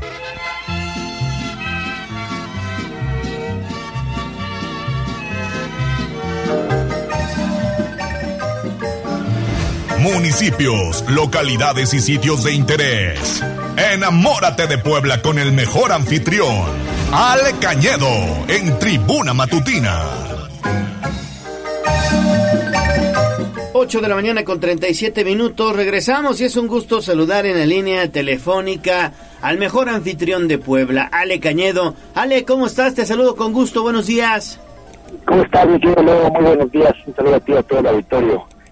Gracias, gracias. Ale. Se escucha un poquito saturado el teléfono, a lo mejor lo tienes ahí muy muy pegado a la boca, pero vamos con tu participación porque hoy hoy vamos a hablar de evidentemente el Museo de la Revolución o la Casa de los Hermanos Cerdán, porque pues el próximo 18 de noviembre estaremos ya conmemorando el inicio de la Revolución Mexicana que se dio precisamente aquí en Puebla. ¿No es así, Ale? Así es, mi querido Leo. A ver si me escuchas mejor, no me un poquito. No, no te escucha escuchamos mejor. Es que te escuchas como saturado. No sé qué, a ver, no sé si me puedo volver a marcar rápido, querido. Este, Leo, Sí, te vamos a volver a marcar, no te preocupes, te vamos a volver a marcar porque vale la pena hablar precisamente de la casa de los hermanos Cerdán, que cada vez son más personas las que visitan el Museo de la Revolución y que ahorita hay representaciones incluso. Los fines de semana, sí, Sí. vale mucho la pena por eh, la historia y bueno, pues por saber un poquito más de lo que sucedió en este lugar, que está en pleno corazón de la ciudad de Puebla, ¿eh? Sí, sí, sí, sí, ahí en las seis, ahí en la casa, en la casa, en la calle, en la calle de los dulces. Ahora sí, Ale, adelante, por favor. Gracias, muchas muchas gracias, mi querido Leo. Creo que sí me escucha mejor Sí, ahora, ya ¿verdad? mejor, sí. Excelente. Gracias, Tocaya, qué gusto saludarte. Buenos Pues días, bueno, Tocayo. las fechas del calendario y del almanaque, como decía el antiguo Galván, se cumplen. Y una vez más eh, vamos a celebrar la que es la cuarta vez heroica de Puebla, porque tú has escuchado, Tocaya, eh, tío Leo, que dicen que Puebla es cuatro veces heroica. Bueno, la cuarta es por la magna histórica que se dio allí, la hazaña, el día 18 de noviembre. El, el- el- el entonces precursor de la Revolución Mexicana, Francisco y Madero, había señalado al 20 de noviembre como la fecha donde iba a iniciar en todo el país la revolución. Sin embargo, eh, en Puebla había indicios de que en un portón de una casona de la calle de Santa Clara, hoy 6 Oriente, frente al templo y convento de Santa Clara, se estaba llevando a cabo un movimiento extraño y por lo cual los vecinos alertaron a la policía y la policía llegó. Es- Ese inmueble está ubicado exactamente en la 6 Oriente 206 Era la casa propiedad de Natalia Cerdán, es lo que mucha gente no sabe, y tenía varios cuartos y áreas. Era como, podríamos llamarle, un medio multifamiliar, sin ser eso directamente, ya que en una parte vivían otras familias y también había un taller y también había donde era la zapatería que tenía Aquiles Cerdán. A finales del siglo XVII y principios del XVIII fue vivienda. Eh, la adquirió don Roque Cerdán y después eh, se le hereda a su hijo Manuel Cerdán y la cual se la deja después a doña Carmen la Triste y parte de la casa fue también de doña Natalia Cerdán. Ves que eran cuatro hermanos, eran Aquiles, Carmen y Máximo, que son los que son reconocidos en los monumentos, en todo tipo de actividades, y hay una última que era Natalia Cerdán, que también fue heroína porque ese día se lleva a los niños de la familia a otra casa para que no tuvieran que ver nada con la pasaría un poquito más tarde. Eh, la casona de San, la antigua portería de Santa Clara número 4, así del número, es parte de lo que la historia de Puebla tiene y todos los poblanos nos reflejamos. Ahora, este sábado tendremos Noche de Museos y es una buena oportunidad para que todos, invitados por el presidente Eduardo Rivera, podamos ir a conocer más, aunque yo sé que todos los poblanos lo conocen, pero es una de las cosas que más se han eh, arreglado y que todos los niños siempre tienen como en el imaginario colectivo ir a casa de los hermanos Cerdán, hoy museo de la Revolución Mexicana, ya que tiene muchos indicios de cómo fue la batalla. En 1911, ahí se hospedó Francisco y Madero como un homenaje al inicio de la Revolución Mexicana y las hermanas Carmen y Natalia se deciden ir a vivir en la Ciudad de México, por lo que se arrienda la casa como una vecindad y comercio, sobre todo para dulces de camotes, torta Santa Clara, porque era parte importante. Eh, más adelante, el gobierno del Estado de Puebla convierte el museo en 1960, siendo inaugurado por el entonces presidente de la República, Adolfo López Mateos. Se sigue manteniendo las salas distribuidas en dos plantas y ahí se pueden ver muchos documentos, parte de periódicos y mucho de lo que la, la sociedad le dio a este lugar que tan fuertemente fue celebrado por muchos años. Y por eso estamos en, ahora sí en vísperas del último puente del año, el último puente largo, donde el próximo lunes celebrará también la Revolución Mexicana, cae exactamente en día 20, aunque el calendario oficial indica que el tercer lunes de cada mes de noviembre será día feriado para todo el país para celebrar el inicio de la Revolución Mexicana. Y bueno, los invitamos a Noche de Museos, mi querido Leo Tocaya, espero que vayas, el presidente Eduardo Rivera te invita a ti y a toda tu familia para que el próximo sábado tengamos una sesión más de Noche de Museos. La última, más de 40 mil personas es un número extraordinario de este programa que lleva más de 11 años y que es parte ya fundamental de la historia cultural de la ciudad de Puebla. Sí, que vale mucho la pena. Y en este recinto, en la casa de los hermanos Cerdán, podemos ver muebles todavía de la época. En la cocina, los trastes, precisamente que en ese momento se utilizaban. Y bueno, pues es una es un lugar lleno de muchísima historia que hay que aprovechar, no solamente en estas fechas porque se acerca el 20, sino pues también por la noche de museos. Exactamente, por la noche de museos, que vale la pena disfrutarla en todos los museos. Mañana se presenta la lista de museos, es un proyecto que en colaboración continua y constante con el gobierno del estado de Puebla, con el gobernador Sexo Salomón Céspedes, que ha apoyado mucho este proyecto junto con el secretario de Cultura Enrique Glockner y la directora del mismo, que es de, Museos de Puebla, Anel Nochebuena. ¿Y sabes qué es lo que más eh, causa curiosidad de esta casa de los hermanos Cerdán? El escondite donde, donde encontraron a Aquiles Cerdán, ¿no? es que es parte de la historia, de la narrativa. Tú cuentas una historia a un niño y se le va a quedar para siempre. Seguramente muchas partes de la historia de México han sido olvidadas, pero la forma en la que se cuenta en las escuelas, el, hecho de la calle de Santa Clara de los hermanos Cerdán hace que los niños tengan ese interés y así es parte de lo que debemos de conocer y replicar en todo el mundo. Exactamente. Pues con eso nos quedamos, mi estimado Ale Cañedo, el mejor anfitrión de Puebla. Vamos a dar la vuelta entonces al Museo de la Revolución Mexicana. Muchas gracias, Ale. Gracias y quiero que escuchó bien. Una disculpa por no estar con ustedes en cabina, pero actividades propias del desempeño que tengo a mi cargo, tengo que estar en otro lugar en este momento y bueno, me di cuenta que había mucho cable donde estaba yo y por eso me moví, porque luego los cables perjudican esto. Sí, ya te la sabes, Ale, gracias. Que estés muy bien. Saludos, Tocaya. Saludos, Leo. Nos vemos el próximo martes. Oye, antes se podía tener acceso a este escondite, bien lo decías. Ahora ya no, porque entonces tú vas y esa parte tiene un hundimiento, que es propio también, obviamente, del deterioro que va sufriendo el inmueble ya con el pasar de los años. Hay una cinta amarilla que lo protege, pero podemos ver, sí se puede ver, te dan la explicación y todo, y puede ser un momento para aprovechar. Es muy bonito, muy bonito, hay que aprovechar. 8 de la mañana con 45 minutos. Gisela Telles, regresamos contigo. Oye, platícanos qué está haciendo el alcalde, por favor. Gallo, te saluda de nueva cuenta, igual que a nuestros amigos del auditorio, y te comento que el alcalde de Puebla, Eduardo Rivera Pérez, realizó la entrega de red fluvial en las calles Nogales, Gardenias y Eucalipto, en donde la inversión fue de 9.7 millones de pesos. Es importante destacar que esta obra forma parte de las 30 obras de ampliación en la red de drenaje sanitario, colectores fluviales, pozos, colectores sanitarios y también de agua potable realizados en toda la capital poblana. Destacar que en esta obra se hizo el trazo y la nivelación de más de 2.000 metros cuadrados, la colocación de 12 pozos de visita para conectar tuberías y también la instalación de tubería corrugada, así como la rejilla transversal. La inversión, como bien lo mencionamos, es de 9.7 millones de pesos y las calles beneficiadas serán Nogales, Gardenias y Eucalipto. El reporte. Gracias, gracias Gis por la información y que tengas un buen día. 8.46, pausa y regresamos a la recta final ya de Tribuna Matutina. Vamos a un corte comercial y regresamos en menos de lo que canta un gallo. Esta es la magnífica, la patrona de la radio.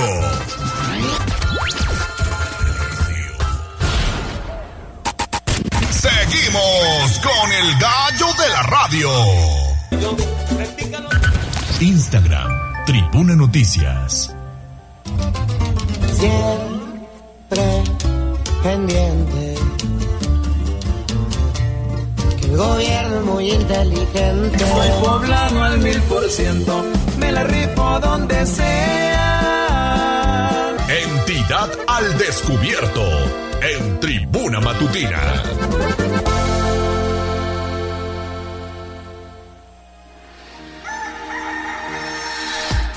Ocho de la mañana con 51 minutos. Regresamos nuevamente contigo, Pili, porque estas también son buenas noticias, sobre todo porque se trata de la seguridad.